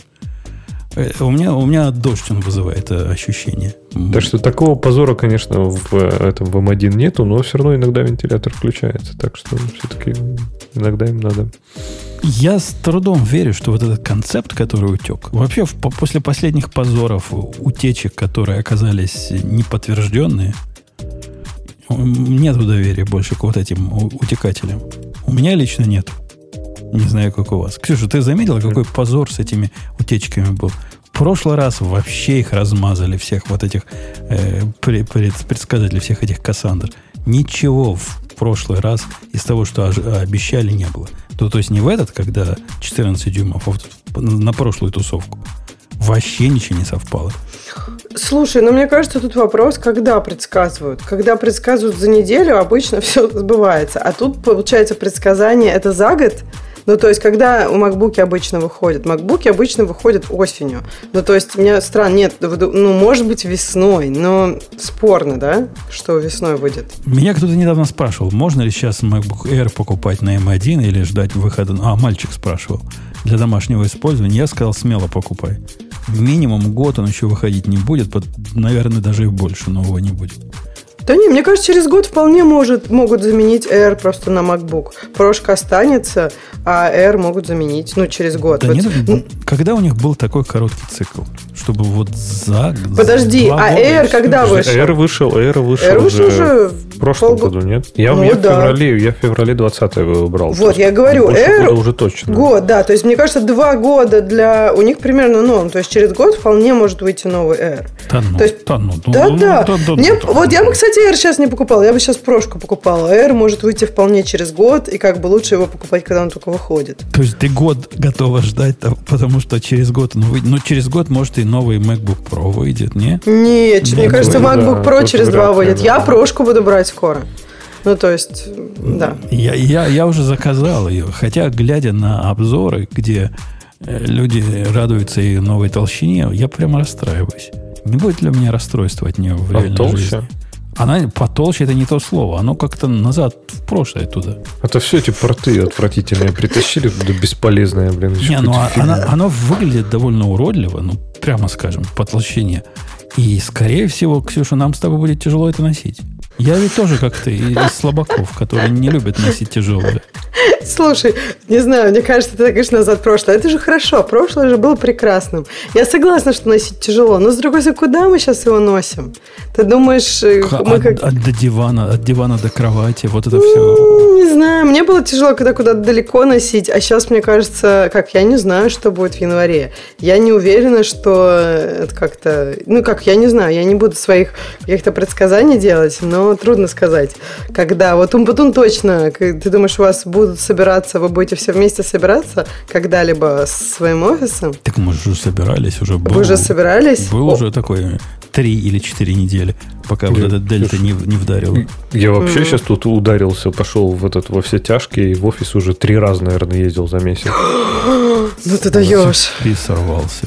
Нет, а я, кстати, хотела сказать, мне интересно Умпутуна, про Умпутуна вот про это спросить, потому что ты же такой адепт э, удаленной работы. Вот сейчас, э, недавно на этой неделе была такая ситуация, когда у нас часть людей, пол команды были в офисе, а пол команды не в офисе. И вот был митинг. И настолько чувствуется, что тем, кто не в офисе, тяжело, тяжелее вклиниваться. То есть они там сидят и как бы взаимодействуют. И видно, как, как-то, ну вот, что им легче взаимодействовать, чем те, которые окошками на экране. А вот у тебя как это? То есть ты любишь работать из дома. А, и, и как вот это ты решаешь? Я даже не очень понял, что я должен решать. То есть суть проблемы не ясна. Они суть как-то, проблемы, как-то красивее да. взаимодействуют, когда рядом с Ну, им легче взаимодействовать. Ну, то есть тебе, смотри, у тебя есть дилей, тебе тяжелее перебить человека и вклиниться в беседу. А это техническая проблема. Проблемы технические надо решать техническим образом. Э, то есть в, в, адоптить такие системы, в которых дилей человеческому мозгу не заметен. Слушай, где ну нет, нет таких систем. Как, нет таких систем. Мы в такой системе общаемся. В нашей системе нет разницы, если бы Леха сидел со мной сбоку, а ты сидела бы на восточном, на, на западном побережье, да, ты сидишь? Слушай, а что это за система? Как у вас? То есть, он, это же нас, все равно овер-интернет, правильно? Конечно, а у интернета есть он, всякие дилеи. Конечно, но у нас с тобой дилей такой, что я могу тебя перебивать, как в реальной жизни. Если бы Леха сидел сбоку, он бы также тебя мог перебивать, и особой разницы слушатели не заметили, где ты сидишь. То есть решается эта проблема, ну, с аудио, с, с, со звуком решается. Я не знаю, как с видео, но, но меня видео мало волнует. Подожди, хороший пример. Когда Грей, например, если ты про подкаст, когда Грей, например, э, вещал, я вообще никогда никого не могла перебить. Потому что я уже потом начала, начинала просто говорить, потому что я думаю, ну все равно вся, вся как что-то говорю, я попадаю в середину чужой фразы, и как бы, ну, то есть нет, дилей это реальная вещь. Я поэтому не понимаю, как тебе кажется, что их не существует. Они существуют. Конечно. Оно нам мешает сейчас? Так мы сейчас все, э, ну, то есть вот мы с тобой в, в одном месте. Когда Грей вещал, оно мешало мне, да? Ну, под... ну, может, у него просто с каналом что-то было. Это, это были какие-то личные греевские проблемы, либо он тебя игнорировал, как он обычно игнорирует, и, и перебивал, как он обычно перебивает, что не связано с latency никак. Либо у него там какой-то особая latency. Ну, Леха от нас через океан, ну что ты? Так и вы там же, типа, сколько между вами, там, 3000 километров, наверное. Конечно, и нормально. Вот это 100 миллисекундное. У меня до тебя 100 миллисекунд где-то, наверное, да, Алексей? Плюс-минус latency. Я, да. я смотрю, да, да, да. Как Слушай, раз, вот я один раз раунд-трип Бобука в жизни видела. Знаешь, как мы с ним классно говорили? То есть это было не, это все равно не так, как э, мы говорим. Ну, то есть все равно есть некий дилей, и все равно ты, тебе нужно как-то э, структурировать свою фразу так, так что ты понимаешь, так когда... Не из-за дилея, сюжет, нет визуального контакта, да. То есть, типа, конечно, общение в физическом мире, оно совершенно по-другому, но не из-за дилея. Там просто потому, что у тебя другие инструменты работают. Ты можешь бабука там, не знаю, потыкать пальцем, и вот он стоит, или там, не знаю, э, читать выражение лица еще. Не, это просто прям другой, мне кажется, формат общения. Да, дело не в latency.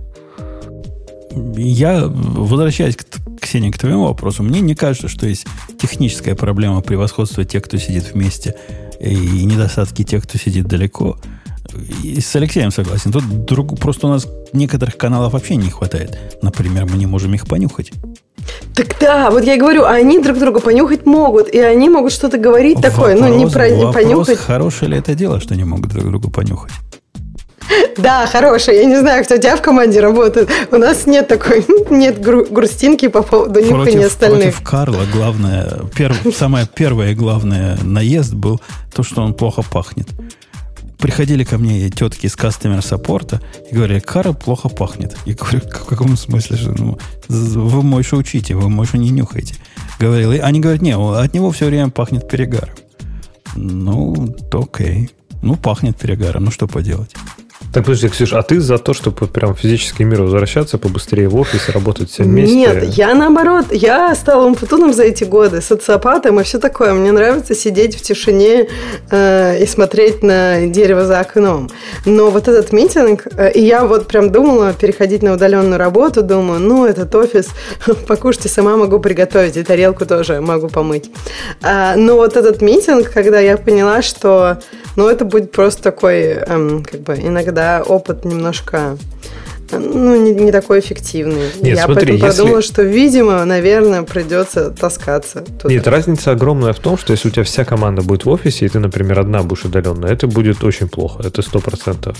Но если вся команда распределена, и вы, например, собираетесь там раз в NC дней, чтобы что-то обсудить, например, ну вот именно поговорить, обсудить, порисовать whiteboard, сходить на ланч, посоциализироваться, это да, но я вот с Умпутуновым согласен, что это, по сути, для меня это не рабочий день. То есть я понимаю, что работы я никакой не сделаю в этот день. То есть я еду поговорить, пообщаться, здесь с этим, с этой командой перетереть, с этой командой перетереть, что-то у whiteboard постоять, порисовать, на кофе сходить, но никак не работать. Я, ну, я в этот день там... еду, еду с упаковкой пива на работу, потому что, не, ну, понятно... Ну, это совсем отдельный разговор. А мне кажется, а у whiteboard постоять это разве не работа? Мне кажется, это важная работа. Ну, ну Можно ты понимаешь, не я, постоять. работа, да. Так нет, ну, а я как раз считаю, что это работа. Ну, то есть я не знаю, как у тебя структурировано сейчас твои, сейчас я скажу очень по-русски, очень должностные обязанности. То есть Кто у меня... Я в табеле о рангах? Да, да, да. Для, у меня структура такая, что часть моей деятельности это действительно сделать так, чтобы, ну, чтобы люди вовремя друг с другом поговорили, порисовали на whiteboard, и мы бы сделали что-то такое вместе, а не какую-нибудь хрень, где 10, 100, 500 имплементаций, как обычно, знаешь, и вот, вот так и живем. Это ну, я то согласен, есть, да. это моя работа. Ну, и поэтому... Ну, вот такие задачи делать проще в офисе. Но, ну, типа, все, что связано с написанием кода, давай скажем так, все, что связано с, когда тебе надо там делать код или еще что-то такое, ну, в офисе делать это ну, практически невозможно, близко к невозможному. А у нас, у нас, кстати, не совсем так, Алексей, как ты представляешь, что вообще не рабочий день. Ну, в принципе, таки да. После того, как пиво напились, начинаются разговоры в стиле радио Ти. Ну, только нам гиковский радио идти. Вот начинаем, там, мы с одним чуваком, другие подтягиваются, третьи подгавкивают, и, и пошло-поехало. До рукоприкладства обычно не доходит, но иногда жаркие разговоры, поскольку мнения часто не совпадают. Иногда бывает, как и Ксюша говорит, вот обсудить дизайн новой системы. Ну, с таким опытом, как у нас у всех, обсудить дизайн новой системы это 15 минут. Ну, не, ты... Я к тому, что не то, что я не говорю, что там вообще работа не получается, но когда надо сконцентрироваться в офисе, гораздо сложнее. Прям да я, я уже сложнее. перестал лаптоп брать туда. То есть это какой-то вообще бессмысленный... чисто ради жарких разговоров туда, да, уходишь? Выпить пиво с людьми, поговорить. И да, да это, это выходной. Это выходной, несомненно. Такой образовательный выходной. И надо вообще ввести правила по работе. Никто, чтобы никто ни в коем случае не приносил с собой компьютеров. Это лишнее. Ну, тетки, ладно, пусть приносят им там саппортить. Может, Только мешать кастомеров надо. Они вообще во время разговора помалкивают в основном. Только так смотрят, как на богов. Что, Короче, что ну, ноутбуки только мешают программистам. Вот Конечно, в офисе мешают программистам, да. Мешают живому общению, мордобою, всему прочему. Так, а ты, Ксюш, прям подписалась вот на эту вот, на все, чтобы вернуться в офис? То есть будешь теперь гонять в офис? Нет, я пока думаю. Ну, то есть я каждый, каждый раз думаю, на следующей неделе надо обязательно поехать в офис. Потом такая встаю, и, и не еду. Ну, то есть у нас пока официально в январе вроде как нужно будет всем в офис.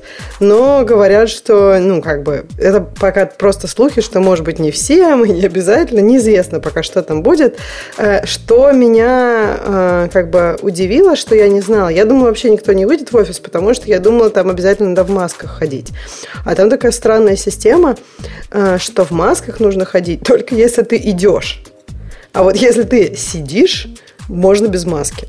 То есть ты такой сел. Дичь какая-то. Нет, Просто но... ты- Какая дичь. Ты просто, Ксюша, Нет. начала говорить, когда э, только если ты иди, я думал, ты скажешь, только если ты идиот, вот тогда надо маску носить. Нет, нет, нет, но там все вакцинированы с другой стороны, поэтому вообще может непонятно, зачем, зачем маски. Там как бы бе- невакцинированных не пускают. Подожди, практикой, практикой ресторанов в Британии доказано, что вирус не распространяется, когда ты сидишь и когда ты ешь.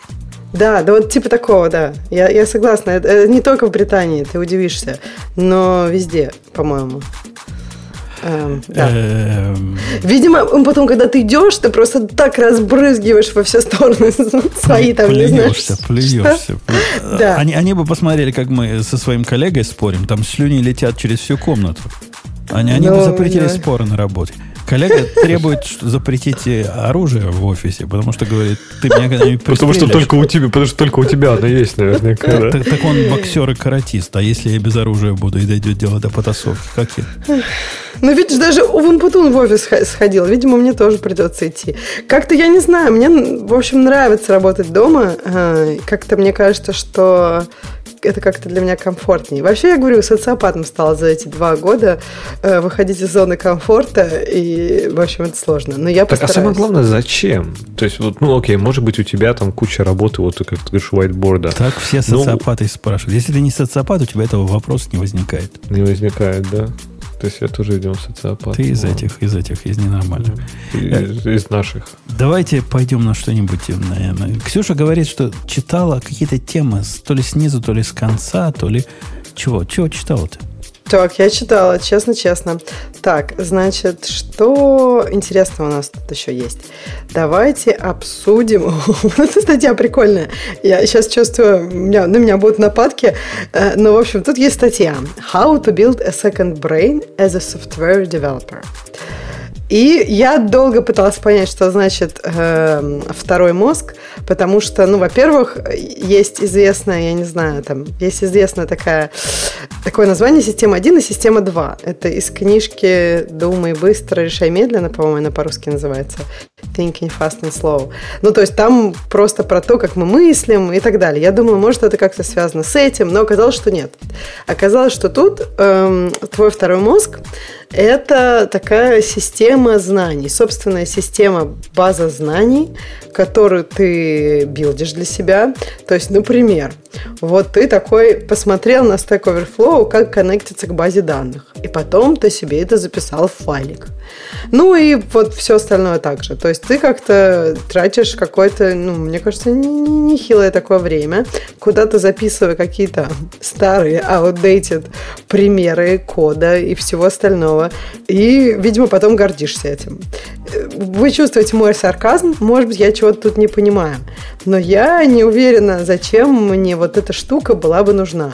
Я понимаю, как можно какие-то полезные ссылки сохранять или там интересные статьи, но именно билдить просто все, что я знаю, записывать в какое-то еще отдельное место, мне кажется, это как-то странно. Я даже нормально отношусь к тому, чтобы что- какие-то концепты осмысливать, но я часто это осмысливаю через что-то, что можно потом выкинуть. Ну, например, какие-нибудь задачки не решаешь, и потом я не храню это как зеницу ока, или какие-то вещи, мысли пишешь, рисуешь. Опять же, для меня это процесс осмыш- осмысления, нежели там, я вот хочу это оставить, и мне надо это хранить. Но, может быть, я какой-то странный тут индивид. У меня... Я, я тут э, амбивалентен. Видишь, какое слово знаю? Амбивалентен.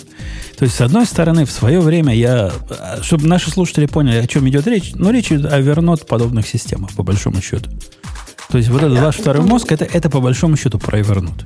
Нет, ну Да, смотри, да, э, да. см- у меня я, я пользуюсь Evernote подобными системами. Просто там, по-моему, это про то, что ты действительно прям в какие-то куча код сниппетов записываешь. Ты по сути пытаешься сделать так, что у тебя там есть, я не знаю, второй Over- ну не, не второй Stack Overflow, а слепок сл- ст- Stack Overflow, который тебе нужен. Вот как бы твоя часть Stack Overflow. Ну зачем? Окей, кажется, давай, там- давай я тебе объясню, зачем. Давай. Поскольку я в свое время фанатично записывал все, что мне казалось важным в э, Evernote. Ну, реально, вот я нахожу что-то полезное, я его туда, туда, туда. Причем Evernote это штука, которая умеет даже хорошо искать по всему этому. На практике оказалось, что какой-то пере, переизбыток информации, у меня там 7 тысяч нот этих было, и во всех практических смыслах это было практи- почти то же самое, что пойти в интернет поискать. То есть я не ходил искать эти статьи. Я не ходил их читать из последних. Все поменялось, когда я забил на Evernote и сказал, да нафиг мне это надо. Вон, интернет великий есть, а то, что мне оперативненько может понадобиться, я в reading list добавлю на компьютере. И он такой более-менее ограниченный, то есть статьи именно на почитать в будущем, а не на информацию на поискать в будущем. И что ты думаешь? Я столкнулся с тем, что не, не выходит каменный цветок. Не выходит по причинам именно техническим. Например, я тебе расскажу, как я это решил. Я решил это сниппетами в GitLab для рабочих применений и чем-то подобным в, Git, э, в Git для личных применений. Вот есть у меня пункт. Первый открываю пункт. Не первый, но сверху. Видимо, недавно доступался. Добавлен мной год назад. Называется «Как э, сделать Go-мод для GitLab в приватном окружении, когда нет прямого доступа». Попробуй на Гугле это. Вот подожди, подожди. А ты уверен, что за год там ничего не поменялось? Кон- Меня конечно, волнует это, это тут... Go, это Go, с одной стороны, который не меняется Там за 12 лет ничего не поменялось. Да нет, ну просто есть вещи, мне кажется, из таких примеров часть будет outdated. И зачем тебе искать в outdated, если можно поискать? Вообще у меня есть такая система, вот как бы, ну, но это не second мозг для меня, а какие-то recent, знаешь? Но вот мне кажется, для recent это, ну, не больше полгода. То есть у меня там есть какие-то вещи, они хранятся. И да, какие-то что-то мне надо, я туда скопировал, да, оно есть такое. Но, но вот больше там пары лет это хранить, это куча всего там будет старье. Конечно, а вообще, конечно кстати, будет старье, но вот, вот конкретный случай. Надо нам для GitLab приватного сделать Go мод, Притом так, чтобы э, прокси был директ, и Go сам DB был off, и как это, в NetRC прописывать или это через э, гитовские вот эти git-конфиги? Если вы пойдете поискать в интернете, там будет масса всяких дискуссий по этому поводу. Однако вот эти шаги, которые здесь написал, это уже выстрадано. Это уже проверено электроникой. Это уже все работает. И у меня даже есть разговор с Гошной командой, на которую здесь была ссылка, о том, какой путь правильный, какой неправильный, в каких ситуациях правильный. Я ее вел года два назад, я уже не помню, о чем там было. Но вот здесь все эти знания ну, это не совсем том путун, мне кажется. То есть здесь в статье все-таки про другое речь идет. Это именно вот как, не знаю, то есть то, что ты говоришь, это какую-то сложную проблему решить и там... Хорошо, простую, про, про, простую проблему. Следующий а здесь... пункт называется элемент matching Mongo. Знаешь ли ты, дружище, как мэчить э, по Монге по одному из элементов? Мне хочется, у меня есть массив элементов, то есть есть документ с массивом внутри. Как мне пометчить по статусу одного из них? Подожди, о, нет, у меня другой вопрос. Умпутун, читать записи, которые там, какие-то жемчужинки, которые ты нашел, всегда клево и приятно. Думаешь, какой же я умный, если это когда-то прям хорошо знал. Но вопрос же тут не в этом. Вопрос э, э, тут в том, как это юзабельно. Ну, то есть, как часто ты оттуда что-то ищешь. Вот давай, да постоянно, там, не знаю. Да постоянно. Вот, вот это место, куда я хожу, когда я когда у меня есть ощущение, что я такое уже делал – не помню где, не помню в каком проекте, но, скорее всего, я был достаточно разумен для того, чтобы это сюда внести. Я иду вот эти сниппеты и нахожу здесь какую-нибудь дичайшую вещь, там, например, а, Change LB Default сертификат. Как поменять в LB сертификат по умолчанию? Это прямо картинки приложены. Куда кликать, потому что там умереть можно, пока разобраться. Я это делал три раза с нуля, пока не написал вот эту общую знание вот в эту же систему. Подожди, а, а не вот быстрее это по интернету? А по, не, не быстрее было бы это, ладно, автоматизировать, автоматизировать, наверное, не быстрее. А вот найти это по инету, нет, ты а, бы а вот попро- так написал? А попробуй поищи. Я бы не писал, если бы это была бы первая ссылка. Типа, как э, сделать регекс на, не знаю, на, на суффикс, префикс, понятно, такое я писать не буду. Потому что первый же поиск вернет правильный результат. Но здесь я почему написал? Потому что помнил, что были проблемы. Потому что с первого раза не пошло, и надо было что-то копать. И так надо было минимум два раза копать. А я, кстати, вот с другой стороны, в другом лагере, я перестал вообще любые, никаких закладок больше ничего не ставлю. Вообще, вообще никаких, никуда ничего не сохраняю, ни в какие списки, ни в какие ноты, ни в какие... Даже закладки, говорю, не ставлю. Я экстрем, я им никогда не пользуюсь. Вообще никогда. То есть, ну, типа, я вот мигрировал там с браузера на браузер. Ну, приехали у меня там типа 100-500 закладок. Ну, толку-то. Я их просто все выкинул, и все. Никому они не нужны и нафиг не нужны. Какие-то свои заметки, ну, вот типа из разряда, окей, когда я что-то сложное сделал, если потенциально это мне пригодится, то может, да, я в какой-то там редми проекта это добавлю. Ну, это вот типа максимум. А так, ну, Подожди, а закладки, ну вот, я не знаю, я вообще не, не такой, не фанат, не такой фанат закладок, ну, не знаю, у тебя есть там 5 8 штук, которые по работе закладки удобные. Ну, Нет, закладки ты такого в смысле... не хранишь? Не-не, смотри, закладки ты говоришь, как типа ссылка, чтобы ну, как запинить, букмарк, запинить, да, чтобы быстрее, да. ссылку на систему, чтобы угу. быстро туда прыгнуть. Ну, такие, конечно, есть. Я имею в виду закладки, это как, знаешь, когда вот ты сохранить когда что-то, каталог, чтобы потом и потом найти. них искать. Ну, типа, а. знаешь, о, классная там статья или полезная, я там ее в закладочки добавлю. То есть, ну, вот я закладки использую, как ты сказал. У меня есть их типа 5, и вот там, знаешь, там GitHub, там, не знаю, борт с задачами, там то-то, то-то. Ну, то есть, такие вот основные вещи, которые, чтобы просто были под рукой. Я типа вместо да. этих закладок, о которых говоришь, я тоже букмарки не сохраняю вообще никогда, кроме для навигации. Вот у меня есть там работа, там свои проекты, чего-то, ну, чтобы быстрые ссылки были, чтобы не надо было руками водить. Это не совсем закладки, правильно? А, все, как это называется букмарк? Почему не совсем закладки? Ну, букмарк, ты видела букмарки моей жены.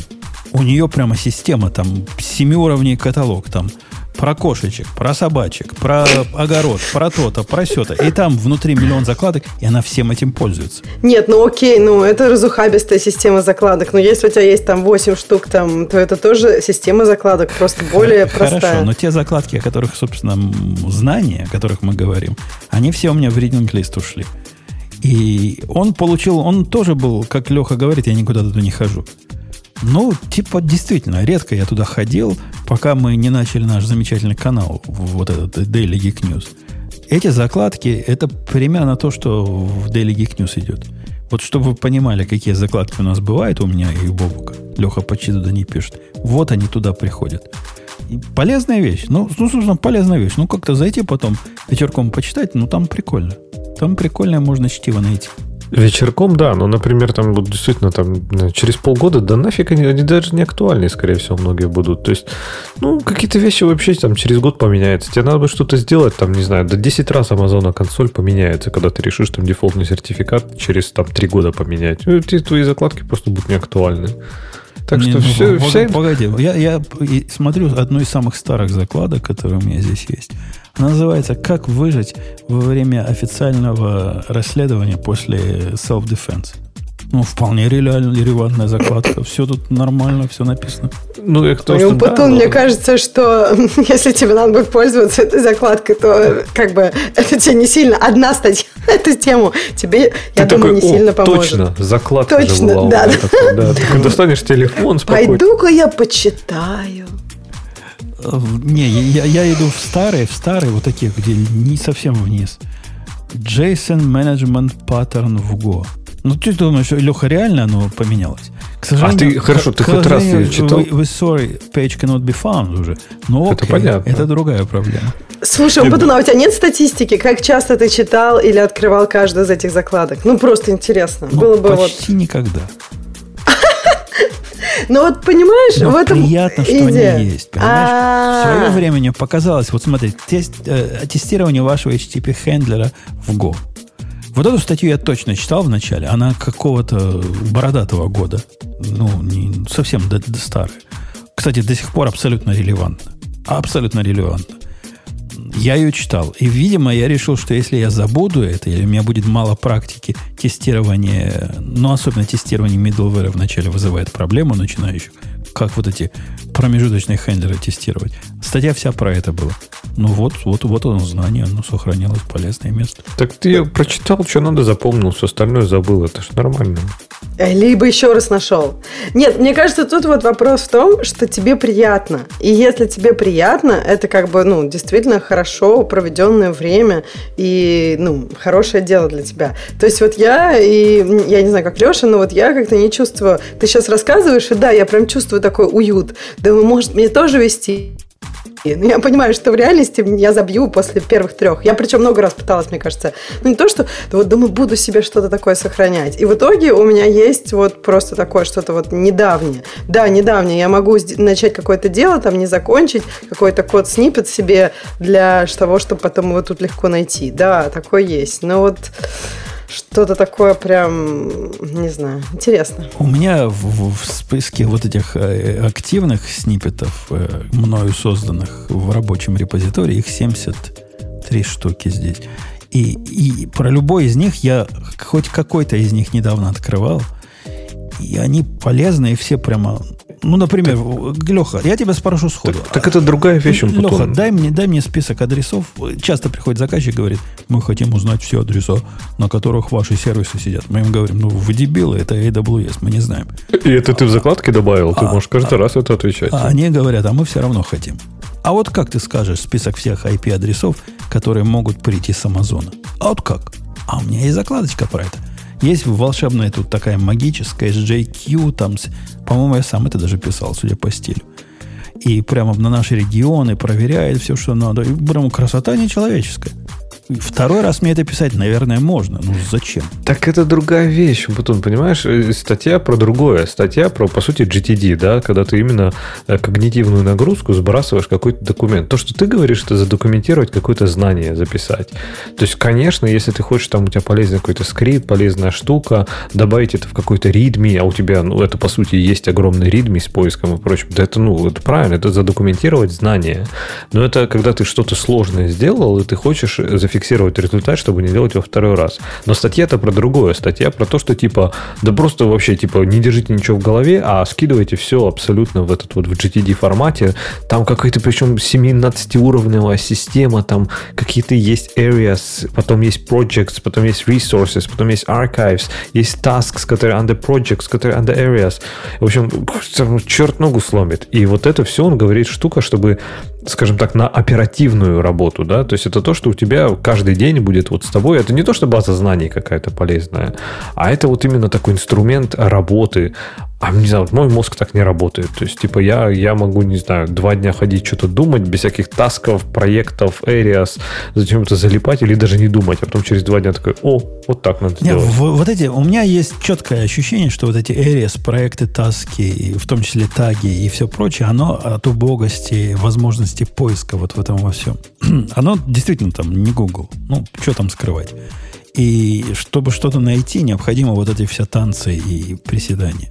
Если бы была база знаний локальная, которую, во-первых, легко можно было информацию с интернета засунуть, а во-вторых, она по эффективности искалась бы так, чтобы, ну, как мысли, чтобы твои читала, я бы с удовольствием таким продуктом пользовался. То есть только действительно второй мозг просто подключил снаружи туда и загружаешь ну, да, информацию. Шмак, шмак, шмак. И чтобы... Так у нас в мозге такой же уже есть. То есть мозг же у нас крутая штука. Там все такие вещи там уже есть. То есть там есть же вот это там долговременное хранилище, кратковременная память. Там все. Он сам загрузить что не надо. Так что просто все читайте, а потом все само уйдет в хранилище, оттуда вытеснится. Да ну черт его уйдет. Понимаешь, я, я каждый раз хожу, например, на... Я агрегаты пишу через день, Леха. Вот эти пайплайны для, для Монги. Могу с закрытыми глазами кучу написать. Но вот если ты мне скажешь, а как сделать такой агрегат, в котором э, вот это поле будет расширено, а по этому полю мы сделаем, э, по, как это называется, conditional поле, чтобы было populated в этой ситуации, я не скажу, но я помню, что я такое делал. Но я даже не помню, в каком проекте я это делал. И вот для этого вот это знание, а вот делать это вот так, это ведь бесценно. Это не совсем код снипет, он как бы не, не, не, ну, не, ты понимаешь, да, о чем? Ну, как ты пойдешь в другой проект и там посмотришь, как А как я? Сделано. У меня проектов несколько сотен. Я не знаю, в какой проект идти. Я даже не помню, по какому ключевому слову это искать. Ну, я к тому, что вот в твоем ты говоришь, что в твоей вот этой заметке у тебя будет написано, а я делал то-то в таком-то проекте. В заметке у меня будет написано прямо aggregation with conditional fit populated, т, т, т, т, чтобы оно рассчитано на то, чтобы я мог простым поиском, который не понимает ни контекста, ничего, найти, чего я хочу. Если бы я ходил по, по старым проектам, я бы не знал, в каких проектах это искать. Я бы не знал, что надо искать там ключевое слово э, доллар конт, потом открыт, открытая скобочка if и вот это все. Я бы не смог его просто в ID найти. Я не знаю, что я ищу. Не, слушай, не знаю, я, видимо, не такой эффективный, как ты. Я реально все заново ищу. Что-то, иногда даже заново пишу, судя по всему. Ну, то есть, я, во-первых, я очень часто помню. То есть, типа, когда вот я, а, что-то такое было, я с большой долей вероятности просто вспомню, где это примерно было. То есть я не вспомню там, понятно, точные места, но я, наверное, смогу найти. То есть какой-то каталог такой поверхностный, но именно сложных задач, я не говорю там про тривиальные, да, но вот если я прям что-то писал, писал, задолбался, я, скорее всего, запомню, где я задолбался, и потом смогу по каким-то ключевым моментам это выкопать. Но вот прям, я, видимо, не такой эффективный, как ты, потому что очень часто у меня бывает, что-то я такое делал, да и фиг с ним, типа, проще заново сделать, и, скорее всего, по времени то же самое будет. У меня вот этих проектов, в которых вспомнить, где оно было, сейчас я открыл GitLab, 347 проектов моих. 347. Ну, как я вспомню. Что ты там делаешь? 347 проектов. 347 проектов. Умпуту, да. ну, опять же, давай вот, мне всегда интересна статистика. Как часто ты что там используешь? Вот если там использование, а, а, одна из этих 347, там, не знаю, ты использовал это раз, не знаю, 50 всего за всю твою жизнь, надо просто посмотреть, сколько ты времени на это потратил. И вот Леша говорит, я, наверное, не так эффективен. Еще вопрос, кто тут эффективен? Мне кажется, эффективность этого зависит, ну, прям реально, если мы прям про эффективность. Эффективность, как люди используют. Другое дело, что Умпутуну нравится это писать. Сам процесс может быть для него такой терапевтический, и как бы он себе запоминает, пока он пишет и так далее, и тому подобное. То есть, мне кажется, тут не только про эффективность, а про другие аспекты тоже. Я не соглашусь с тобой, Ксюша. Мне не нравится это писать. Мне это кажется, как Келехе, каким-то костылем каким-то не до конца додуманным, и то, как редко я туда хожу, ну, относительно редко, относительно затрат, мне видится каким-то безумным, расточительным времяпрепровождением. Какой-то это не тот путь. Это не тот второй мозг. Но, тем не менее, какой-то второй мозг нужен. И, и даже, особенно в своих личных проектах, это сильно. Вот в рабочих ты все время более-менее в контексте работы варишься. А в личных проектах это вообще атас. Ну, то есть, как я вспомню, как я там 17 лет назад чего-то такое подобное решал. А мне надо прямо вспомнить. Вот хочется вспомнить. Я проектом, ну, 17 лет загнул, 7 лет назад делал. Теперь я даже контекста не помню, почему вот это было так и как оно где. И если бы была какая-то база знаний, которые общие интересные места мне позволяла бы записывать, я пытался это в Gitei сделать. Ну, тоже не очень идет. Настолько не идет, что сейчас я, например, не помню, в каком она репозитории, пока с вами разговариваю. То есть куда-то я все эти знания положил, но куда, не знаю, куда-то положил. Так, может быть, э, э, смысл был в том, что их ложить, в том, что их класть, точнее, в том, чтобы просто это осмысливать, нет? нет. Если ты даже не помнишь, куда ты их положил. Значит, ты их вообще не взял тысячу лет. Ты потерял свой второй мозг, тогда он потом, я, я, я точно потерял. Может, я собирался их туда положить. Или, как говорит Ксюша, покласть. Нет, нет, нет, не могу найти. Не могу. Где-то есть, но, но где, не знаю.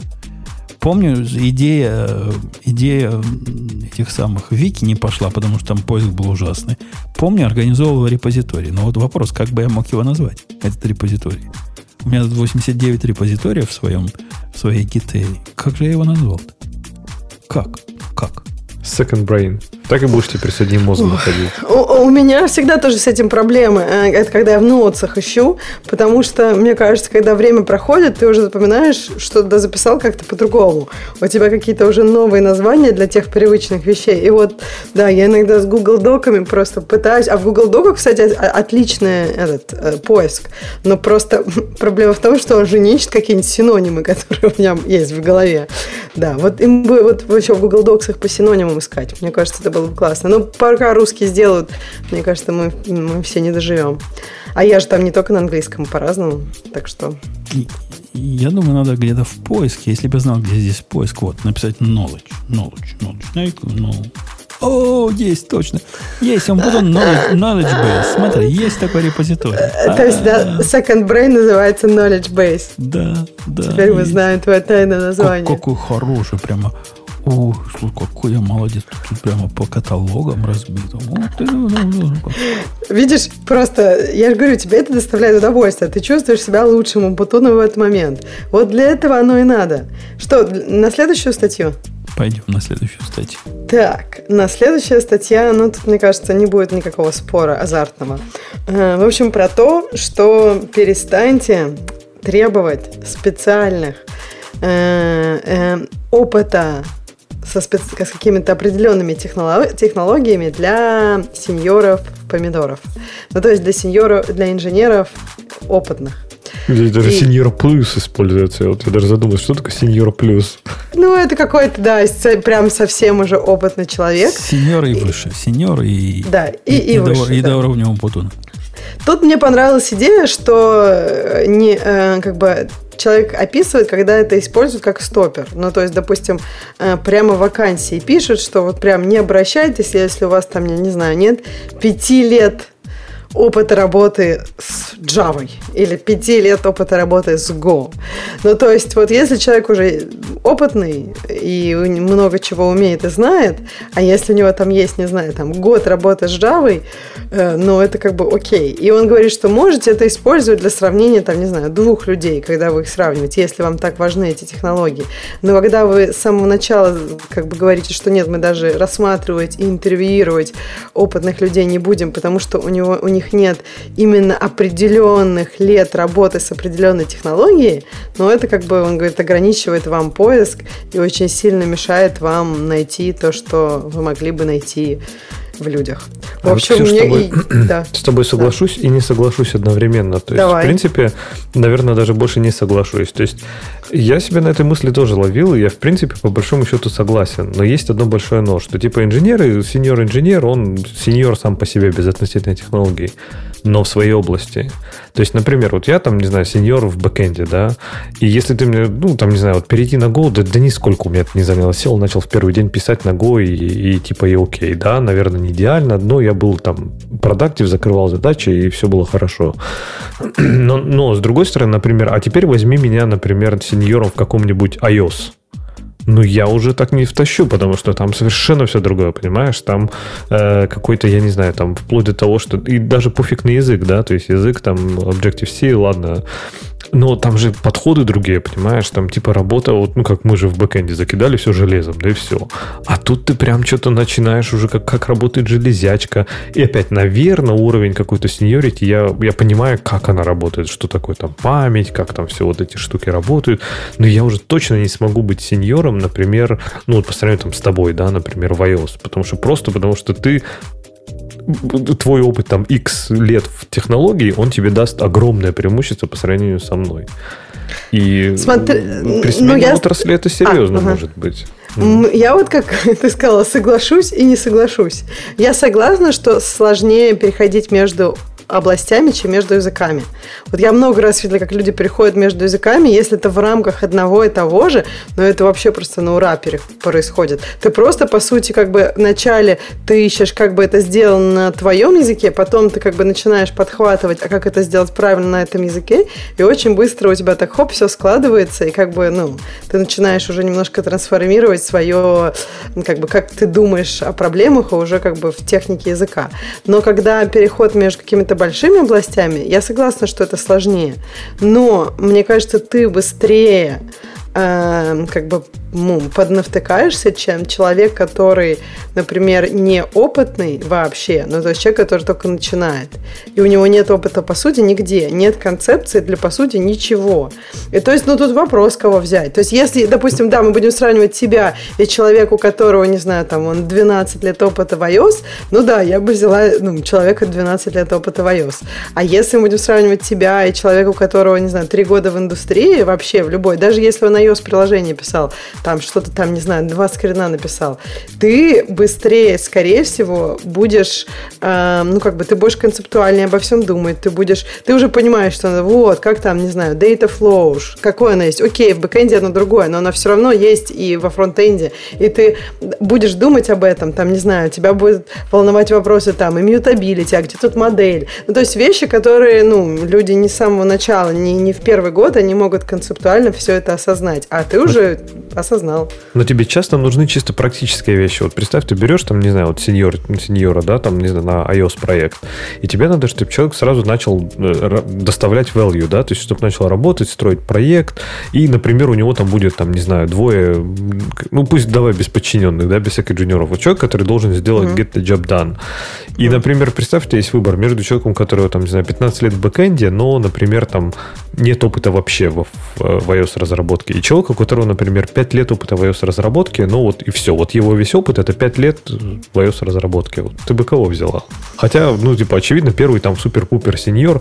Давай не 15, возьмем 50 лет там какие-нибудь условные. То есть сильно больше опыта, но в другой отрасли. Или у человека, которого, скажем, в X раз меньше. Подожди, своей, ну смотря что мне надо. Если мне надо два скрин, скрина написать, ну вот это возьму. А если мне надо, не знаю, там, э, этот проект, чтобы как бы он был maintainable там через, не знаю, несколько лет, и там есть, например, в проекте какие-то большие проблемы, не знаю, ну, нужно, например, какое-то, ну, там, не знаю, какие-то есть проблемы, нужно какую-то большую часть отрефакторить и, так далее. Я, я не уверена, тут очень сложный вопрос. Ты вот сказал get job done. Э, тут всегда есть вопрос, да, то есть ты хочешь get job done через месяц или get job done, чтобы она быстрее делалась там через два года. Нельзя всегда только на short-term э, реагировать. Я да. бы Но посмотрела, же, какие у меня задачи. Ксюша, практически совершенно. Я, я с Лехой согласен. Но представляешь, берешь ты Алексея, вот такого красивого, который писал на спринге. Теперь он легко перешел на Go, потому что только идиот со спринга на Go перейдет с усилиями. А, а идиотов у нас тут не держат, правильно? И мне кажется, если у кого-то перейти с, э, например, Java на Go занимает больше недели, то это... Ну, это вот та планка, где можно middle от э, ниже middle или выше middle понимать. Слушай, ну там же, мне кажется, этот переход, вот ты там про неделю сказал, этот переход, это все равно некая кривая. Когда, ну, я вот просто знаю, как когда пишешь на другом, начинаешь писать на другом языке, вначале мозг, ну просто он же паттернмачит, он все равно вначале просто таким параллельным переносом все делает. Вот как бы я это сделал, ну, на своем языке, это делаешь что на другом. Ты пытаешься потом от, от, отойти от своих концепций, и, ну, я не знаю, за неделю, мне кажется, ты не полностью отходишь от своих концепций, а какое-то время проходит, да, ты уже думаешь, как бы в новом языке, в концепциях мы, уже нового мы языка. Мы не говорим, что идеально получится. Конечно, через неделю он будет туда, туда э, спринг, спринговщину и Java засовывать, да. конечно. Конечно будет, и все мы так делали. Но мы о том, быть продуктивным. То есть сможешь писать код, а, который выглядит код, как да. нормальный гошный код, который будет компилироваться, который будет в CI-системе собираться. А вот теперь представь, что ты говоришь, Леха, а теперь там мне на, на iOS. Он такой, опаньки, а как это вообще в CI засунуть? Тут, видимо, какой-то эмулятор телефона, а где мне или телефон как-то проводом подключать. Ты со своим колокольник человека, который с этим работает э, большую часть своей жизни, не понимаешь, какие фундаментальные непонимания могут быть у новых людей в этом. С Go такого фундаментального непонимания не будет. Ты хоть одно, один язык видел, ты поймешь Go. А Союз не так. Я Слушай, знаю, я так. видела, даже нет, языке, там, я даже видела, да, я даже видела людей, которые переходят э, из одного в другое и, ну как бы во-первых, я видела, что этот, этот переход, он для всех разный. Э, как бы на самом деле способность к этому переходу, она обуславливается не только тем, сеньор человек или не сеньор, а просто как бы разные люди, они схватывают по-разному. Сеньоры обычно у них, да, есть много как бы предыдущего опыта, им есть чего с чем сравнить. И вот тут как раз, да, чем дальше была твоя область, тем меньше тебе есть чем сравнить. Например, если нам всем сейчас переходить переходить в ML, нам как бы, ну, у нас есть какой-то предыдущий, не знаю, может быть, институтский, может, после институтский опыт, э, ну, как, каких-то там математических наук и тервера, но все равно этот опыт далеко, как бы, до ML нам надо еще э, вот этот вот мостик построить между одним и другим. Но при этом все равно, как бы, нам будет легче, чем людям, которые вообще никогда ничего не делали. Ну вот, например, Умпутун, ты вот когда со своей там, э, кто дочка в законе. Ну, то есть ты ей все равно можешь какие-то вещи подсказать. И, в общем, ты можешь как-то не знаю, подучить то, что она знает, например, из универа.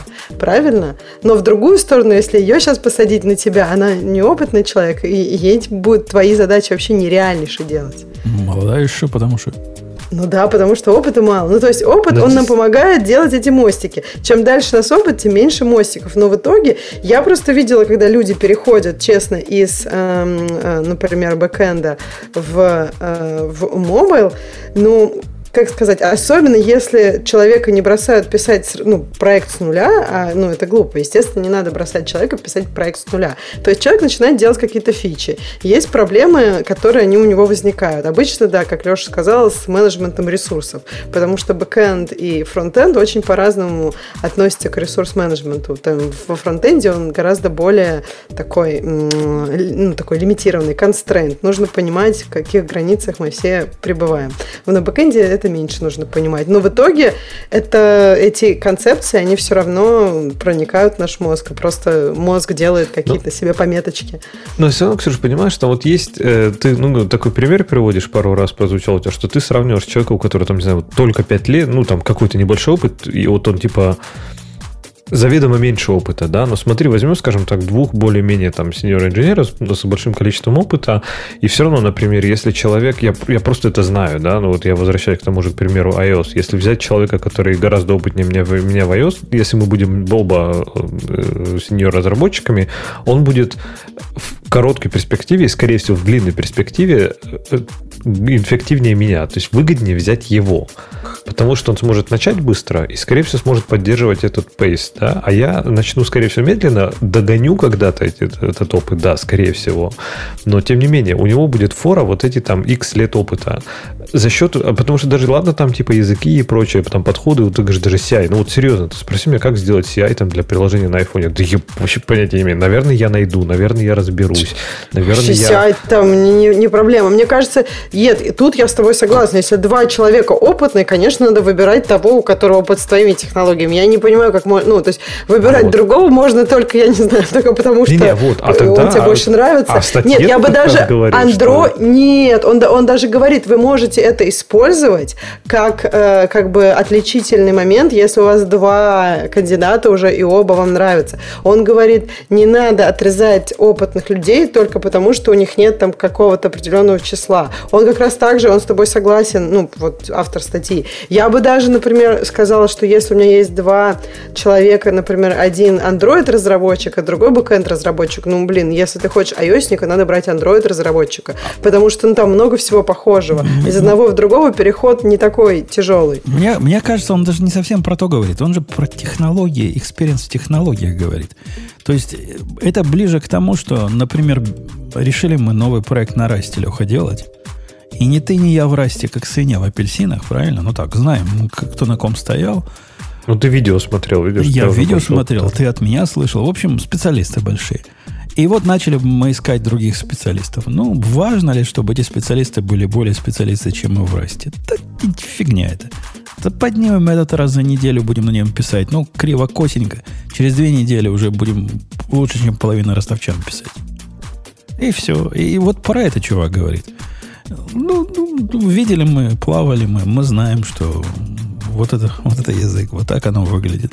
Или Kotlin там. Станешь ли ты искать специалиста на Kotlin, если к тебе придет специалист даже не в Java, например, в скале? Ну, скажут, да тут вообще вопросов и... нема. Или, или Гошный придет, и, а тебе на Kotlin писать надо. Ну, ты станешь его э, чморить за то, что он не умеет на Kotlin писать. Ну вот с точки зрения, вот говорю, языков, особенно в одной отрасли, тут я согласен. То есть языки, типа, опять же, наверное, может быть, вот тут тебе не понравится, но если честно, вот, про переход со спрингатом на год, да вообще никакой разницы нет. То есть пишешь и пишешь, что Spring и Java, что год, да вообще без разницы. То есть какие-то вещи сделаны в Go очень круто, там с точки зрения вот экосистемы, а с точки зрения вот типа day-to-day, -day, решение бизнес-проблем занимает типа 90% когнитивной нагрузки, а 10% это код. И ну да. Ну, а почему мне не понравится? Я, я согласен. Ну, глупости меньше писать надо, чем в спринге. Но это, Но это чисто личное. Зато, зато экосистема настолько там взрослеет. То есть какие-то вещи, которые там решаются реально за 5 минут, я задолбался их делать, блин. Я сижу там, я уже просто... А ты просто еще не умеешь. А ты, ты научишься, и тебе будет тоже их за 5 минут. Ну вот когда, наверное, свои библиотечки, когда тебе OpenID допишу поддержку, вот тогда, наверное, заживем. Ну, тогда заживем, точно, точно. Так и сделаем. Мы все согласны. Ну, не, не, не требуйте вы от сеньоров того, чтобы они знали ваш замечательный SAML. Меня где-то спрашивали про SAML, прикиньте. Я прихожу на интервью куда-то. Э, по-моему, даже на эту работу, когда я приходил, устраиваться. Тут интервью не было, но типа дружественное, дружеское собеседование. Я уже пришел как нанятый работник, но они меня щупали все пальчик. И там кто-то про самбл, как пристал ко мне по этот самбл. Так говорю, идите в жопу своим самблом. Ну, как, зачем мне оно надо? Надо будет, посмотрю, куда он какие XML-чики шлет. Ну, я хотя бы знаю, что там про XML-чики, я знаю, что там про э, single sign-on. Чего еще от меня хотите, правильно? А нам самбл, самбл. Побывал поля перечислить попросили, наверное. Ну, типа, какая проблема в подписке там, э, в подписке неподписанного эн, эн, эн, эн, энвелопа будет, если... Откуда я знаю?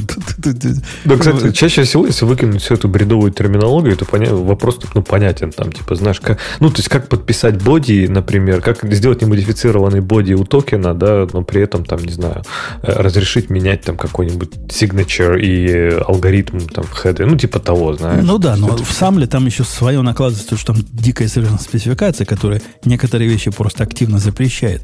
И то, что нам кажется с тобой логичным, там ты уже будешь вне стандарта, если сделаешь. Там, там свой бред есть. Ну, сразу расстрел за это, да, если ты вместо Ну, сразу Azure скажет, чувак, ты что мне прислал такой? Не, я не, не хочу такое получать. Вот тут, тут, тут слишком много подписал. Не, ну, убирай. Убирай к чертовой матери. Когда понадобилось, ну, раскопали и поняли, и, и разобрали, и, и, все, и все будет в порядке.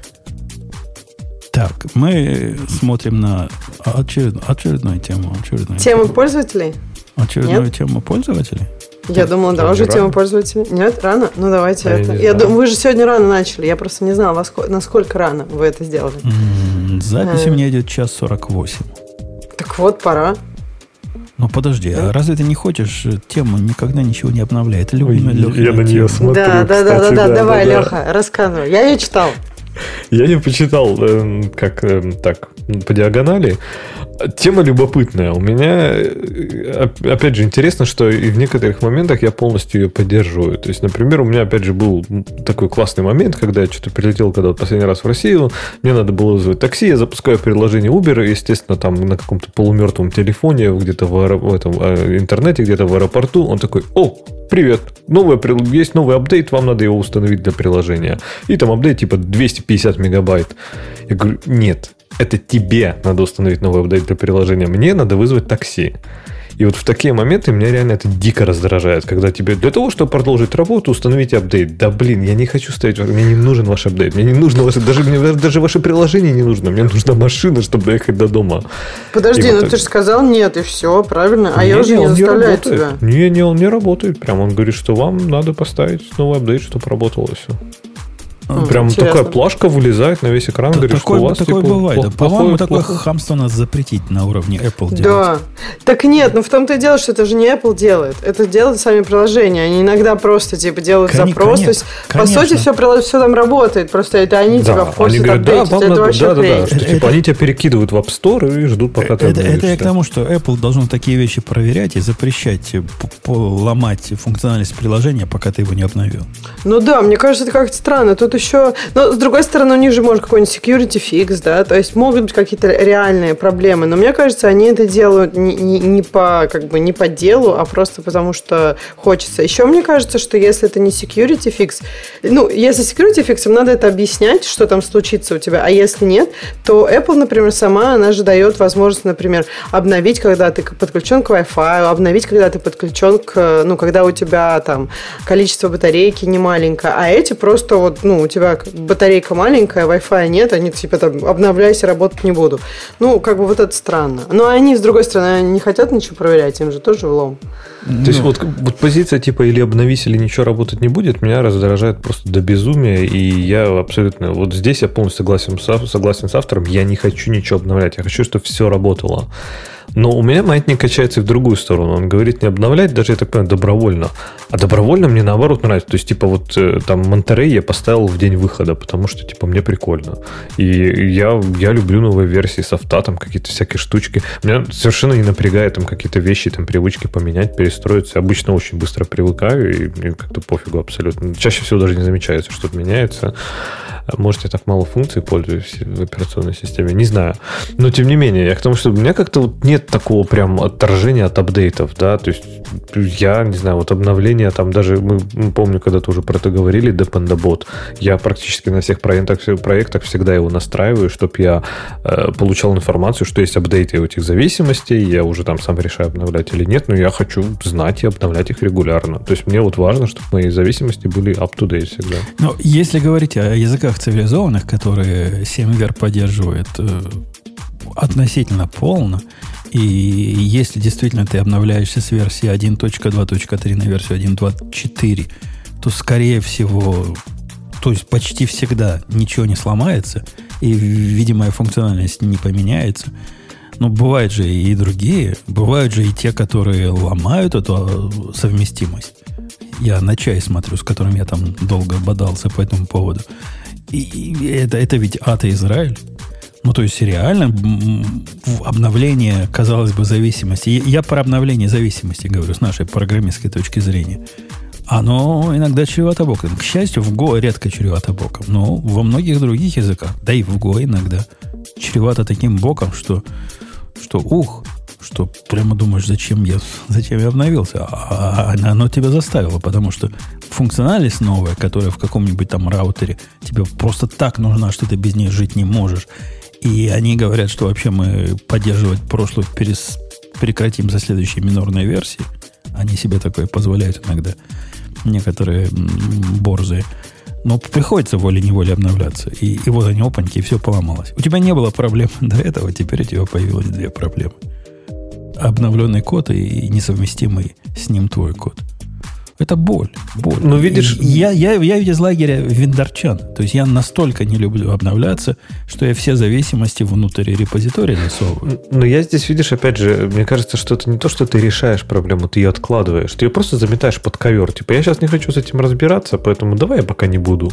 А потом вот прищучит, не знаю, какой-нибудь там security апдейт или что-то серьезное, прям серьезный апдейт, который, не знаю, у тебя там был баг, что у тебя он сносил в рандомном порядке, иногда э, корневой каталог.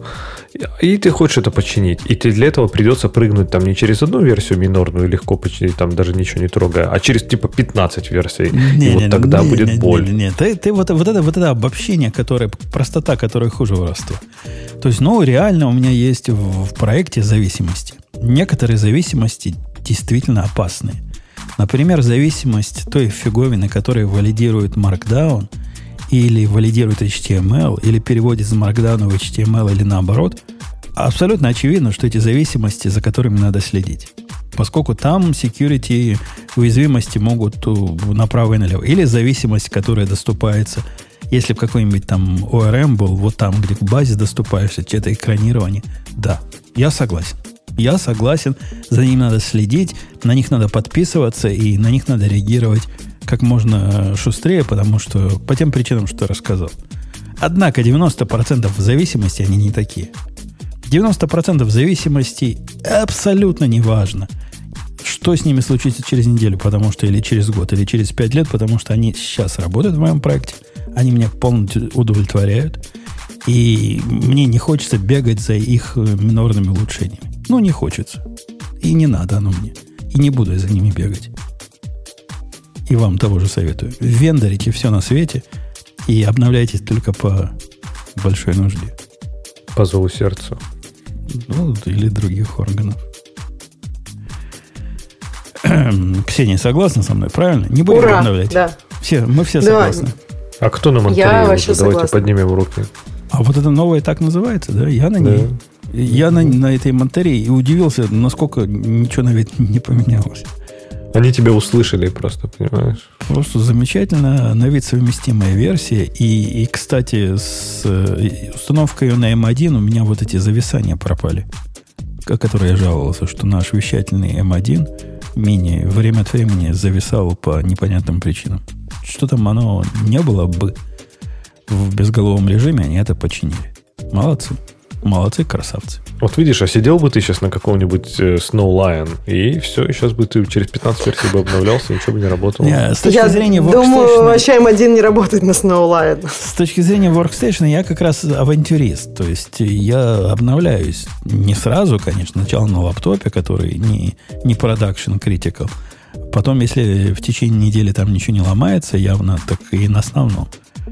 Э, тут я, я действительно амбивалентен. То есть свои себе зависимости чужие не хочу тащить, но с удовольствием обновляю Workstation. То есть Йола иногда ты любишь все-таки сделать и обновиться. Да, да, да, да. Получается так. Ну что, пойдем на тему наших слушателей, раз Ксюша так намекает, так намекает, что очень она хочет туда идти. Так почему? Ну давайте пойдем. У меня уже все тут налито? Э, открыто, да, налито. Э, новый HTTP метод. Вы читали про это? Э, HTTP query метод. Я вот сейчас прям читаю, но я с трудом понимаю, что он делает. Там не, он, так, слишком, он, короче, там не так слишком много методов.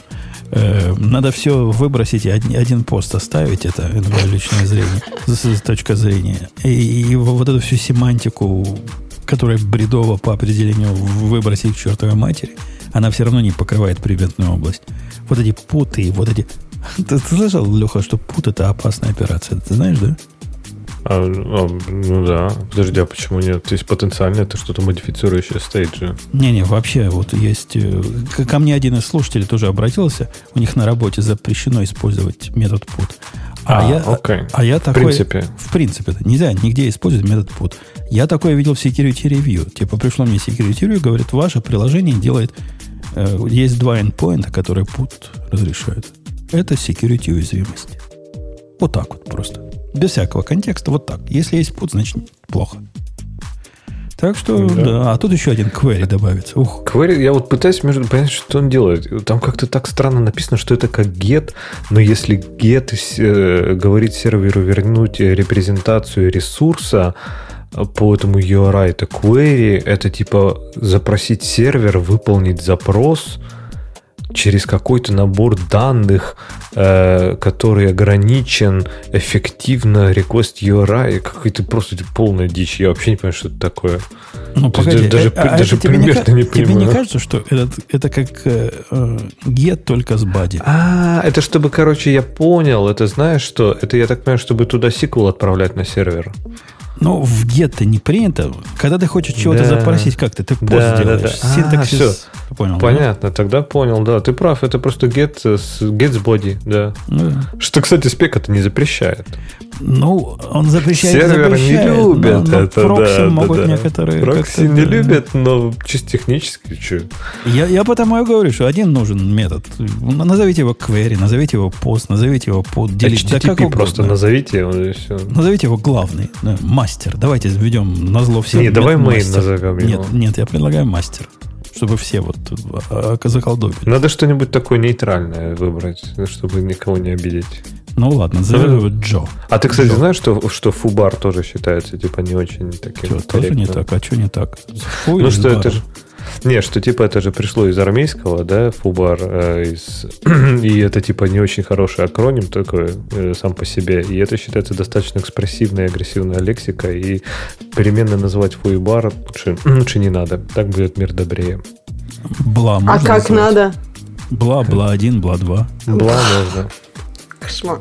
Во, вот так и метод назвать надо. Бла. Бла, точно. Бла. HTTP, HTTP метод бла. Мы-то не знаем, никаких гарантий не дают. Просто бади, просто запрос. Э, договоримся о том, чтобы запрос не кешировался, наверное, да? Хотя тут не очень понятно. Видимо, это get, видимо, он все-таки будет смотри, кешироваться. Да. Я так понимаю, что будет зависим... кэшироваться в зависимости от контента, может быть, может, в зависимости от запроса. Хотя тоже же может поменяться репрезентация. Да?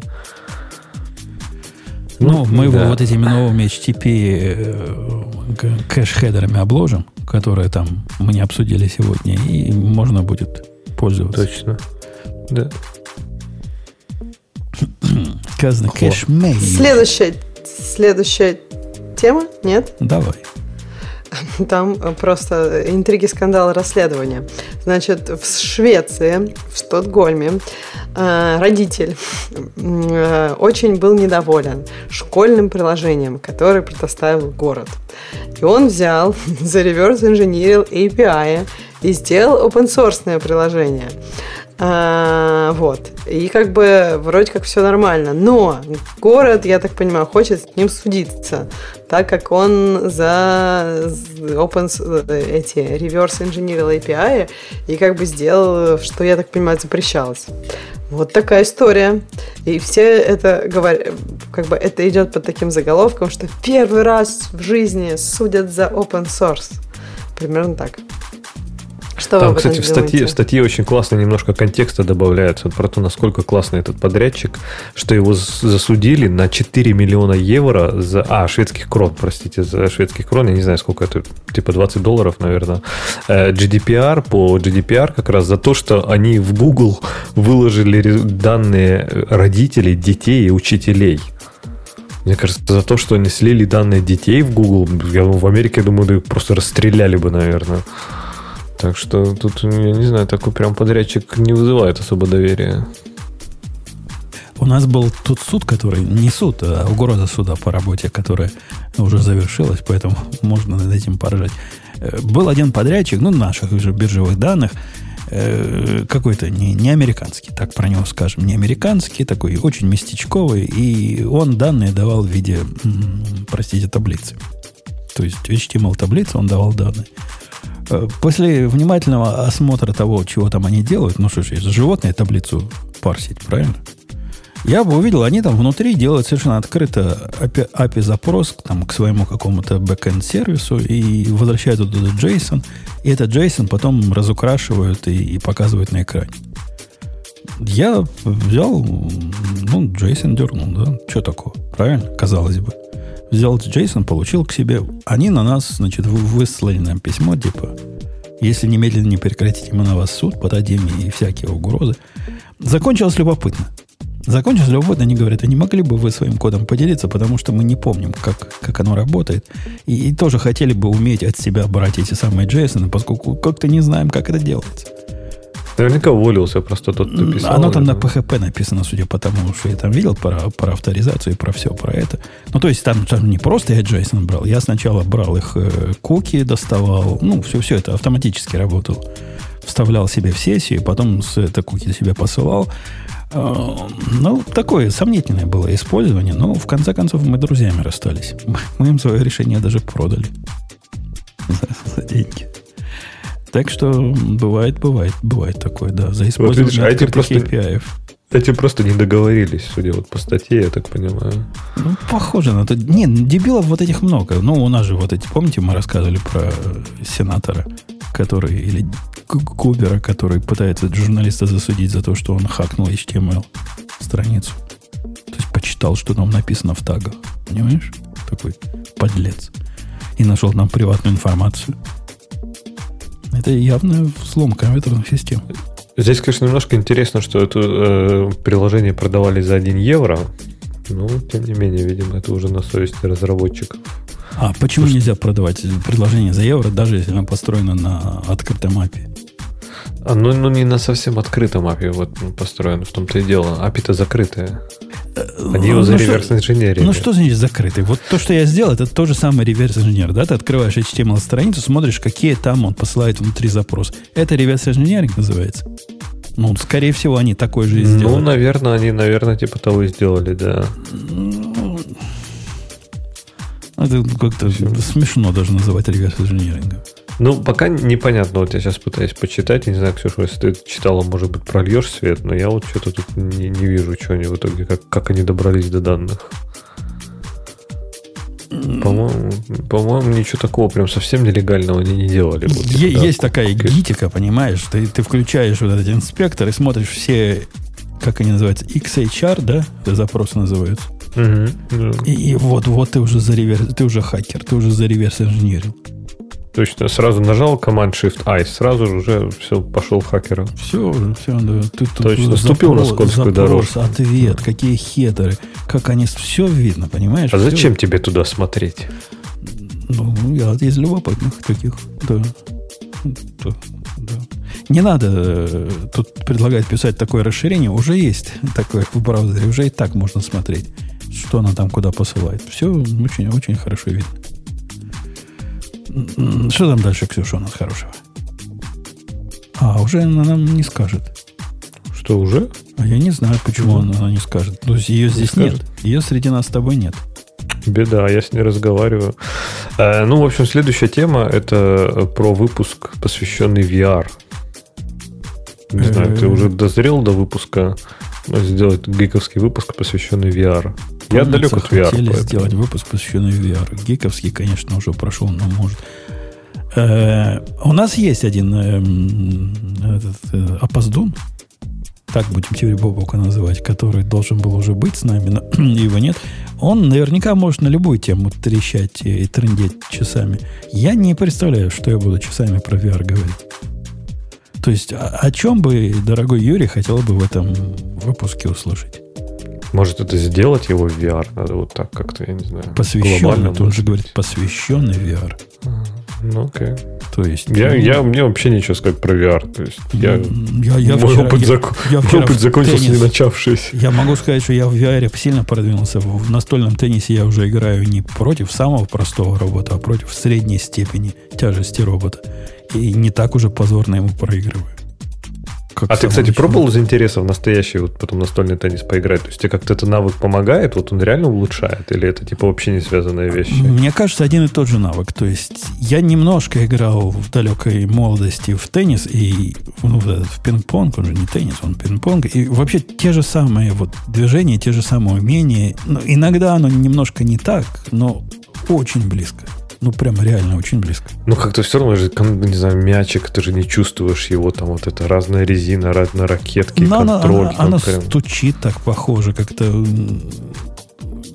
тело, тело привыкает. Тело, мне кажется, очень будет. Если ты хорошо научишься играть вот этот VR-овский пинг-понг, будешь рвать Думаю. реальных оппонентов. А мне кажется, мне кажется, фигня. Я думаю, вообще не связанные вещи вот по ощущениям. Потому что, ну просто вот я представляю, как я там учился, я помню, там даже, не знаю, как ты отрабатываешь этот удар, как ты просто элементарно к ракетке привыкаешь очень долго, чтобы, знаешь, вот даже четко баланс, там, я не знаю, контроль над шариком. То есть там все прям, там много таких вещей, которые в физическом мире должны быть. Есть, Но в физическом это мире, как, конечно, Это будет... как с моками, понимаешь? Ты играешь с моками, там, не забывай. В физическом мире будет трудно войти внутрь стола, как тут иногда делаешь. Это больно будет, понимаешь, когда он недалеко кинул мячик там где-то возле сетки, а ты через стол идешь прямо и отбиваешь. Удобно, да. Это, да, да все-таки видишь, вот, вот видишь разницу между моками и интеграционными юнит-тестированием. Вот в интеграционном ты бы хоба, об стол и все. Да, ну каждый раз стол создавать надо. Тут столько дерева нет. И вообще ну, а тебе надо будет да, а тебе надо будет каждый раз сетку выкидывать, новую натягивать, вот это все на том же самом столе. Тоже, тоже дело. Э, короче, Юрий, мы не очень понимаем, что делать в посвященном VR-выпуске. Мы, скорее всего, имели в виду, что мы в VR провести выпуск хотели бы. Возможно, бы. Но тоже это было на уровне подсознания говорит всякую фигню. Э, вышла новая версия Raspberry Pi OS. Что нового-то? Новый Debian адаптировали, что ли? Вообще, вообще не смотрел. А вообще написано Bullseye, она там на, как на иконке, на фотке осел. Почему? Похоже на быка. Такого. Разве? Ну, хотя, хотя... Мне кажется, осел. Хотя, а что это за бык в, со шпорами? Скорее всего, ты прав, осел. Где-то нас обманули. Э, список всяких глупостей, типа GDK плюс 3, Windows Manager. Кому все это на пай надо? Кто-то реально как десктопами пользуется? Тут все про UI, про, про, про GUI рассказывают. Файл менеджер новый появился. Ну, наверное, есть среди 1% Linux пользователей те, которые пользуют его на пае. Окей, вы, вы еще больше редкость, чем остальные пользователи. Вы видели? То есть на них даже просто пользователи Linux десктопов, наверное, так и смотрят, ну и дичь вы, ребят, творите вообще просто. Вы видели эту маргинал? где вот этот Лин, как его зовут, Лайнус? Ну, вот этот чувак, который технические обзоры делает, решил в Linux пожить. Это, это же перед было. Он говорит, типа, ну, я честно попробую, вот у меня новый компьютер есть, поставлю... Единственная цель у него поставить какой-нибудь Linux, ну, человеческий как люди обычные ставят, и запустить в нем, э, как называется, где в игры играешь? Steam, да, это называется? Steam, да. Steam. Запустите все, вот это весь его тест и поиграть. выбирает, выбирает он дистрибутивы, говорит, как выбрать, непонятно, типа проблема, разрывает на части проблему выбора. В Гугле пишешь лучший дистрибутив Linux, там тебе список 50 лучших дистрибутивов. Типа, какой брать, где? Взял он какой-то то ли пу, то ли фу, какой-то такой самый... Э, не самый, по-моему, популярный. Я не думал, самый популярный, но, сам, но самый дружественный. А другой чувак, по-моему, мин взял. Их там два было. И вот этот пуфу он поставил. Типа там все красиво так. Но когда он попытался из их стора поставить э, вот этот э, Steam, Steam сказал не в силах. Типа библиотека питона конфликте с этой библиотекой. Ну, как обычно у нас бывает. Ему умные люди подсказали, ну, что-то как этот самый, как лошар. Они все же Debian based, пойти apt-get сделай, force rp. Но он и сделал. Оно снесло в результате ему файл менеджер, desktop менеджер, и он так удивился, когда после установки вот этой принудительно у него всякий десктоп пропал. Сильно Такой голень, голенький, наверное, контекст фейс или что-нибудь такое вылез. Ну, оно, оно все потухло, а после перезагрузки он получил, ну, честный терминал. Типа текстовом режиме. А Steam, Steam-то хоть установился? Потом он еще раз переустанавливал.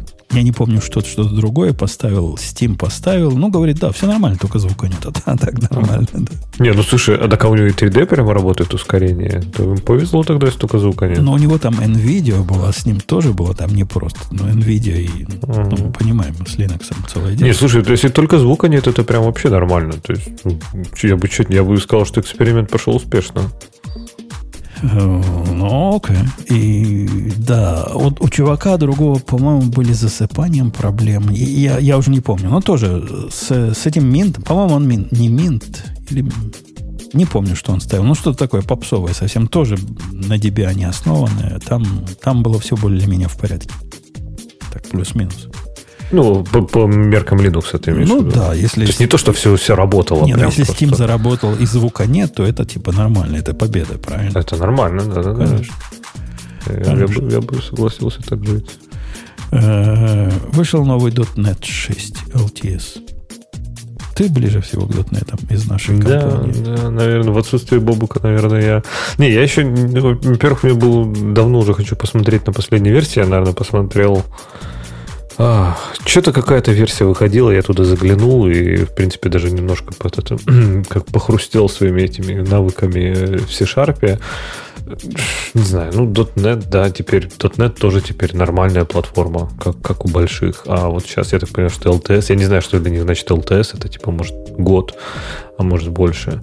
Ну, круто. Там, говорят, все стало еще быстрее, еще прикольнее и еще лучше. Ну, вот WebAssembly, кстати, у них поддержка, вот этот Blazor технология, когда ты можешь реально на там, C-Sharp писать код для браузера и такой performance-код для браузера, то есть всякие сложные, тяжелые вещи. И это прям круто. То есть это выглядит вообще очень здорово. И вот это, мне кажется, очень перспективная штука. Они молодцы, что прям ее так активно пилят. А всякие бэкэнды, ну, ну типа, да, еще, ты, да. Ты, ты знаешь, что в Гошке тоже можно таргет WebAssembly делать? Да, ну, да, а, ну там же можно подтащить, да, какой-то там типа и дом, библиотеку, то есть там что-то можно. Но из коробки оно ничего этого не умеет делать, кроме как таргетить WebAssembly. Но внешними библиотеками, да, можно как-то обложить и теоретически люди пишут. У меня mm-hmm. в закладках есть статья, как это делать. Ну, где, где-то там все делают тексте где, места, где, да? Где-то было. Не, слушай, не знаю, .NET, я, я, я все думаю его потыкать. Может быть, как раз выход шестой версии это будет повод. Но, если честно, просто времени банально на это нет. И, а когда есть время, то уже нет никаких сил на это. Поэтому я так сейчас больше концентрируюсь на, на гошечке. Поэтому, может быть, другой раз. Седьмая версия выйдет через год, вот я и посмотрю. Тоже LTS как у них принято. Вышла Visual Studio 2020, 2022. 2022, во. Что-то я как да. американо заговорил. 2022. Они, они, мне кажется, очень сильно прокачались тогда, потому что до этого... Хотя, наверное, сейчас она называется. Наверняка полное название. Это Visual Studio 2022, 16.71, Preview 27, Альфа, Бета, Гамма, Build 815. То есть они вот так любят называть их версии, поэтому... Либо, либо они просто очень сильно прокачались и называют ее теперь просто 2022. Коротенько. Какая красивенькая. Прям видел, какие скриншотики там? Ага. Красота. какая. Ну, то есть он не для Мака же, это же для этих, для нормальных только людей на винде. Не, не, а мы, мы читали, что и для Мака где-то можно. А там как это же, там другая, типа для версия для Мака и версия для винды, она прям вообще просто тупо две разные платформы совершенно. То есть версия для Mac это старая, это MonoDevelop, которая сейчас, ну, прям сильно-сильно изменилась, но тем не менее. А Visual Studio для винды это вот там оригинальная, которая вот та самая для винды. Так что да. Тебе смотришь, 64-битная, теперь она еще больше памяти жрать может. Класс. Одним ударом можно всю память съесть, которая у тебя доступна. Так не, пусть, опять же, для IDE это надо отдать все, что есть. Упрощает может, работу осуж... с может, большими проектами. Не, а, а наш это 64-битный, это IDE. Ну, наверняка. Конечно. Наверняка. Да, да. Ты видел, сколько она жрет там памяти? Конечно, ну, естественно, да. 64 бит. Одним укусом может Мне кажется, да, она даже и 128 битная, наверное, что вдруг там потом терабайт на память приедет, она такая сразу хоп и готова. А сколько у меня она сейчас памяти жрет? Слушай, не, не так много. Вот я смотрю, у меня, у меня просто трудно оценивать, понимаешь, поскольку этих окошек много. Ну, Max Hip Size 4 гигабайта, Allocate 3,5 гигабайта. Это же фигня, правильно? Ну да, это мелочи. Да и опять же, им-то, главное, нашим инструментам-то рабочим ничего не жалко. Пусть берут все, что нужно, лишь бы работали. Да, но непонятно, это на всех или на каждой из, из инстансов э, голода. Я подозреваю, каждый из них по, по 4 захочет себе. Ну, ладно. Ну, мне не жалко. Кушайте, у меня 64 или 128 даже на это. В общем, хватает намного ID. Не, 64 всего гигабайта на этом iMac Pro. Да, как нищеброд. Э, окей, что там дальше хорошего? Про многопоточность под другим углом статья на Хабре. Че? Я вот сейчас по заголовкам иду, но что-то пока Э, тут слов много, какая-то билетристика. Там, там чисто, да, вот есть такие статьи прям философские, знаешь, вот на поговорить. Работу То в есть... борделе будем рассматривать на трех ролях. Трудно нам в эту тему с борделями как-то въехать. И слов ну, это, это в статье где-то, да? Ну да, это в первом абзаце или во втором. Что-то про работу с борделем. Слушай, так кто-то реально читает такие статьи? Как текстов сколько, смотри. Ну, это художественная литература. Какой-то моряк уже фигурирует. Видимо, ну, раз бордель, значит, что-то я... Да, непонятно. Слушай, я, я не знаю, может быть, а надо тогда тем комментаторам просто уточнять, что именно они хотят, чтобы мы сделали с этой статьей. То есть, ну, читать, конечно, это прям, я не знаю. После четвертой протяжной ноты ля она врывается в комнату и видит, как именинник в окружении трех обессиленных коллег в поте лица совершает возвратно-поступательное движение, чтобы сдать этот магический звук. Полный провал. Три пары оказались на кровати, одна на полу в прихожей. Что это? Кого это? Что, что вы несете? Э, это, наверное, если верить тому, что написал Иван в темах, это, наверное, про многопоточность. То есть, если три пары как-то одновременно сношаются, то это типа про многопоточность. Под другим углом, понимаешь? Под а если бы они конкурентно это делали, то есть от одной к другой, то... А-а-а. И я, я даже не знаю, о чем это было. Поэтому... Ну, уникальный вот этот жанр какой-то на Хабре бывает вот это билетристик, вот именно на поговорить. И мне кажется, это так удивительно просто видеть у инженеров. То есть я реально привык, вот, не знаю, видимо, профессиональной деформации. То есть наше общение, типа, знаешь, про такие штуки, э, там два предложения. Типа, знаешь, проблема сформулирована в два предложения, и там ответ еще два. И типа и все. То есть максимально коротко, максимально по делу. И как-то вот, не знаю, прям растекаться такой вот мыслью по древу, знаешь, и как-то... Простите, а не тот ли это говорит человек, который сам два часа в этом подкасте э, вещал? Так это ж, это же для, это для развлечения. А, а не для, думаешь, для дела для пишут?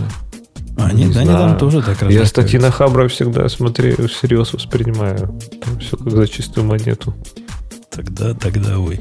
System 76 и гном поссорились. Да, было там. Кто виноват, кто прав. Ты, ты, ты следил за виноватыми правами? Вообще без понятия. Даже а что они поссорились, там что они не поделили? Этот System 76, я так краем глаза на это смотрел. Типа, хотела, чтобы гном какой-то флажок куда-то там у себя в регистре, у него же регистр есть, э, вставил, Наверняка. вставил куда-то, а те не хотели. И, те как-то бубнили, а потом как-то наехали. И, в общем, там нет правых как-то, как-то все как красавцы.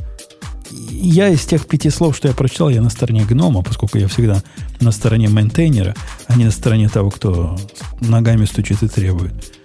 Ну, как-то поссорились. Понятно. То есть не будет больше гном работать это. Последний оплот, скажем так, пал. Последняя надежда Linux на десктопе, все.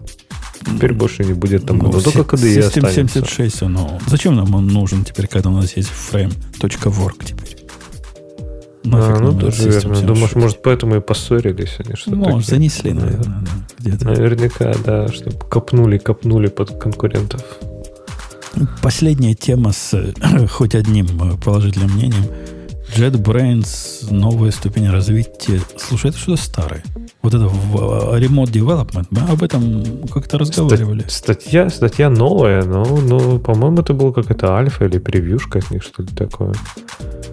А что это такое? А, нет, JetBrains Gateway. Мы говорили про какой-то, помнишь, у них была такая штука, что прям как и докер, что-то можно было контейнер запустить, саму идею, и потом чисто туда, типа, как тонким клиентом подключиться, и вся твоя логика работала там, типа, где-то удаленно, а все, клиент у тебя был тонкий, и прям что-то вот такие а, дела. Об этом это вот оно? Есть, да. Remote это оно. is a new functionality that enables connect remote server с ID backend running from anywhere in the world. Это про то же самое.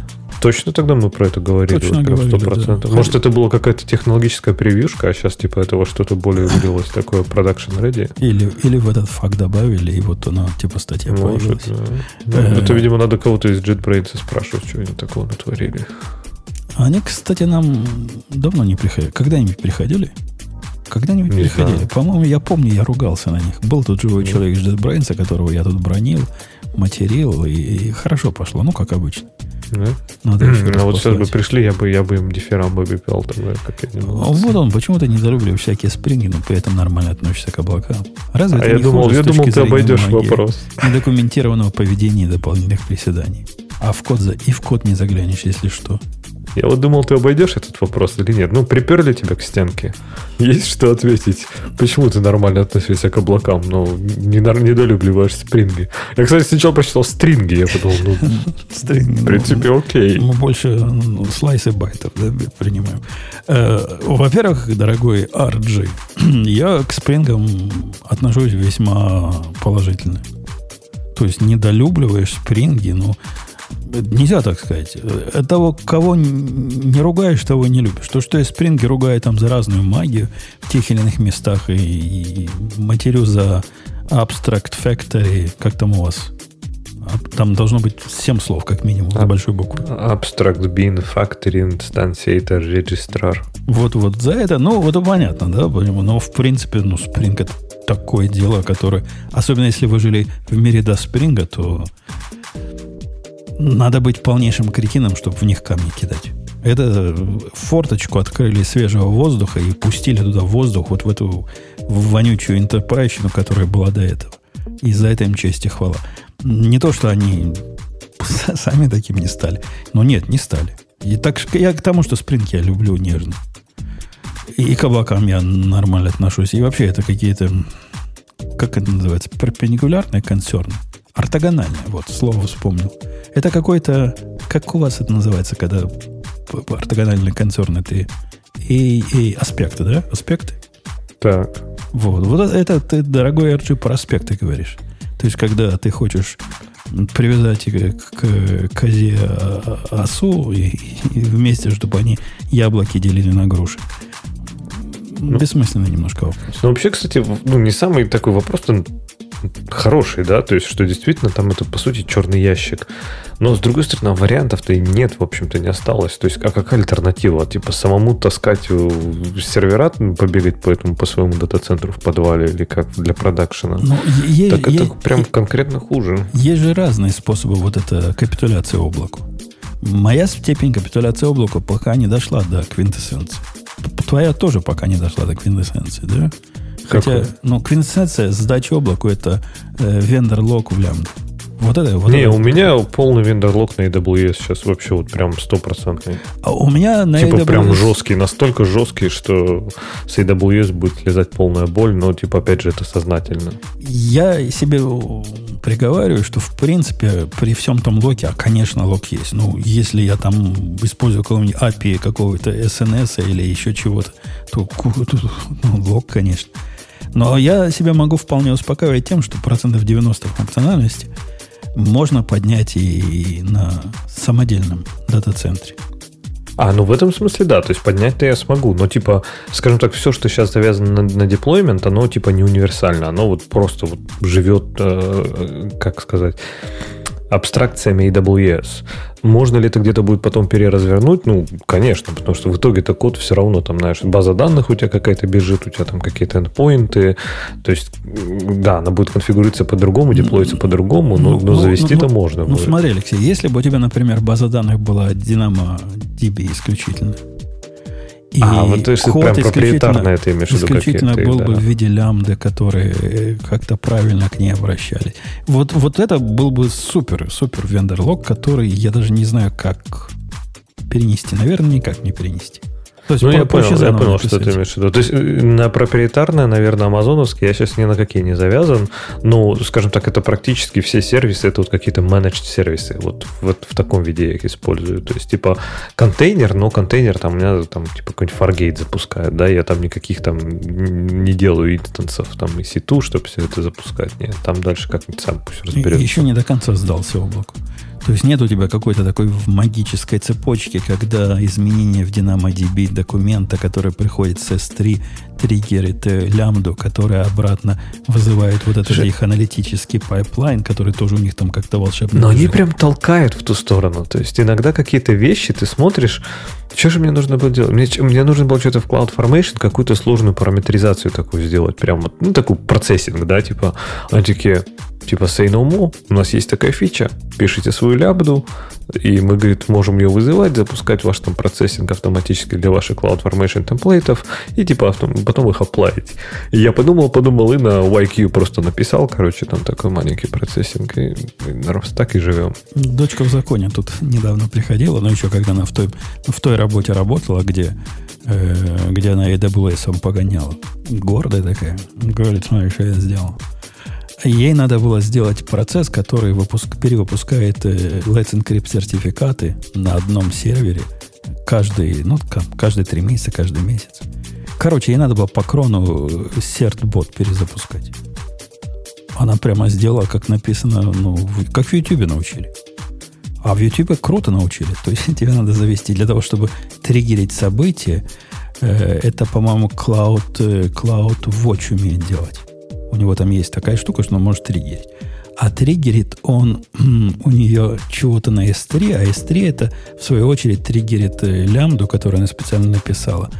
А лямбда, вот как оно до компьютера доходит, я уже не помню. Там еще тоже пару шагов было. Но это не сама она придумала. И я бы такое сам не придумал. Но вместо того, чтобы написать крон, там, и все. И сертбот в кроне.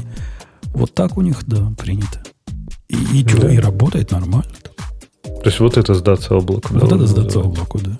Понял. Мне тогда еще не полностью капитулировал. Окей, ну что, что на, на этой оптимистической ноте вроде больше нет вопросов. Да, вроде, да, вроде нет. Там только под тебя копают, видел. А что я сделал? Че, че? А, этот э, вышел реверс прокси ну, как раз на дотнете, кастомизируемый такой весь так прям. Это ах, не реверс прокси вышел, это, по-моему, библиотека для построения реверс прокси вышла. А, да, смотри, как Мне кажется, толки, да, да, строй себе да. все, что хочешь. Ну так у нас в год прямо я, я Сам, что, Go это есть толки, Go это и есть толки для построения реверс прокси, правильно, с другой стороны? Ну, там, там же этот самый. Я, я при помощи гошного реверс прокси все и писал, я при помощи такого же толкита написал, что вы хотите. Mm. Да. Там, кстати, опять там этими даже померились этими запросами. RPS. И он, RPS. Да, да, да. И он быстрее, он быстрее, чем Envoy, который на C++. А типа Envoy же никогда не был таким референс-поинтом с точки зрения производительности. Быстрый всегда был Nginx. Типа он был тупой и быстрый. Поэтому, да. Э, для меня это настолько ортогонально, вот эти бенчмарки. У меня нет ни одной задачи, ни в одной области, где производительность веб-сервера, раутера или прокси влияла на что-то хоть как-то заметно. То есть, ну, нет у меня таких задач. Это, мне кажется, самый, самый, самый последний компонент, который становится ботлнеком обычно, реверс прокси. Если, конечно, ну, наверное, может быть, люди до такого доходят. Но, ну, в, на, в нашем мире же очень любят мериться бенчмарками вот этих раутеров, HTTP раутеров. Вот это, да. типа, HTTP Fast какой-то, а это Джин, а это... То идите вы в одно место со своими измерениями. А, да. Сколько, сколько миллионов Hello World можно отдать оттуда? Да, да он, он очень круто будет отдавать. Да. Э, все, давайте на этой оптимистической ноте мы как-то засиделись, несмотря на численные... Когда не превосходство, а наоборот, это как называется?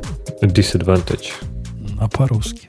Э, если не прево, что противоположно превосходству? Недосходство. Вот пусть нам в чатике подскажут, как это называется.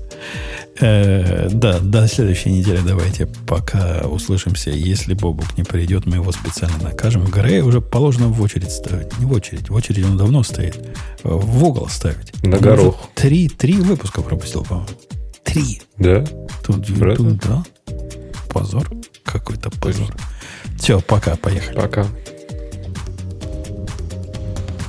Это шоу создано при поддержке Digital Ocean App Platform, новой платформы для построения современных облачных приложений. С App Platform вы можете быстро и легко строить, запускать и масштабировать как приложения, так и статические веб-сайты. Просто укажите свой GitHub репозиторий, и App Platform позаботится об остальном. Благодаря тому, что мы используем нашу собственную инфраструктуру, стоимость такого решения будет значительно ниже. App Platform построена поверх Digital Ocean Kubernetes, что позволит вам мигрировать свои приложения, полностью контролируя инфраструктуру, в том числе используя мощный API.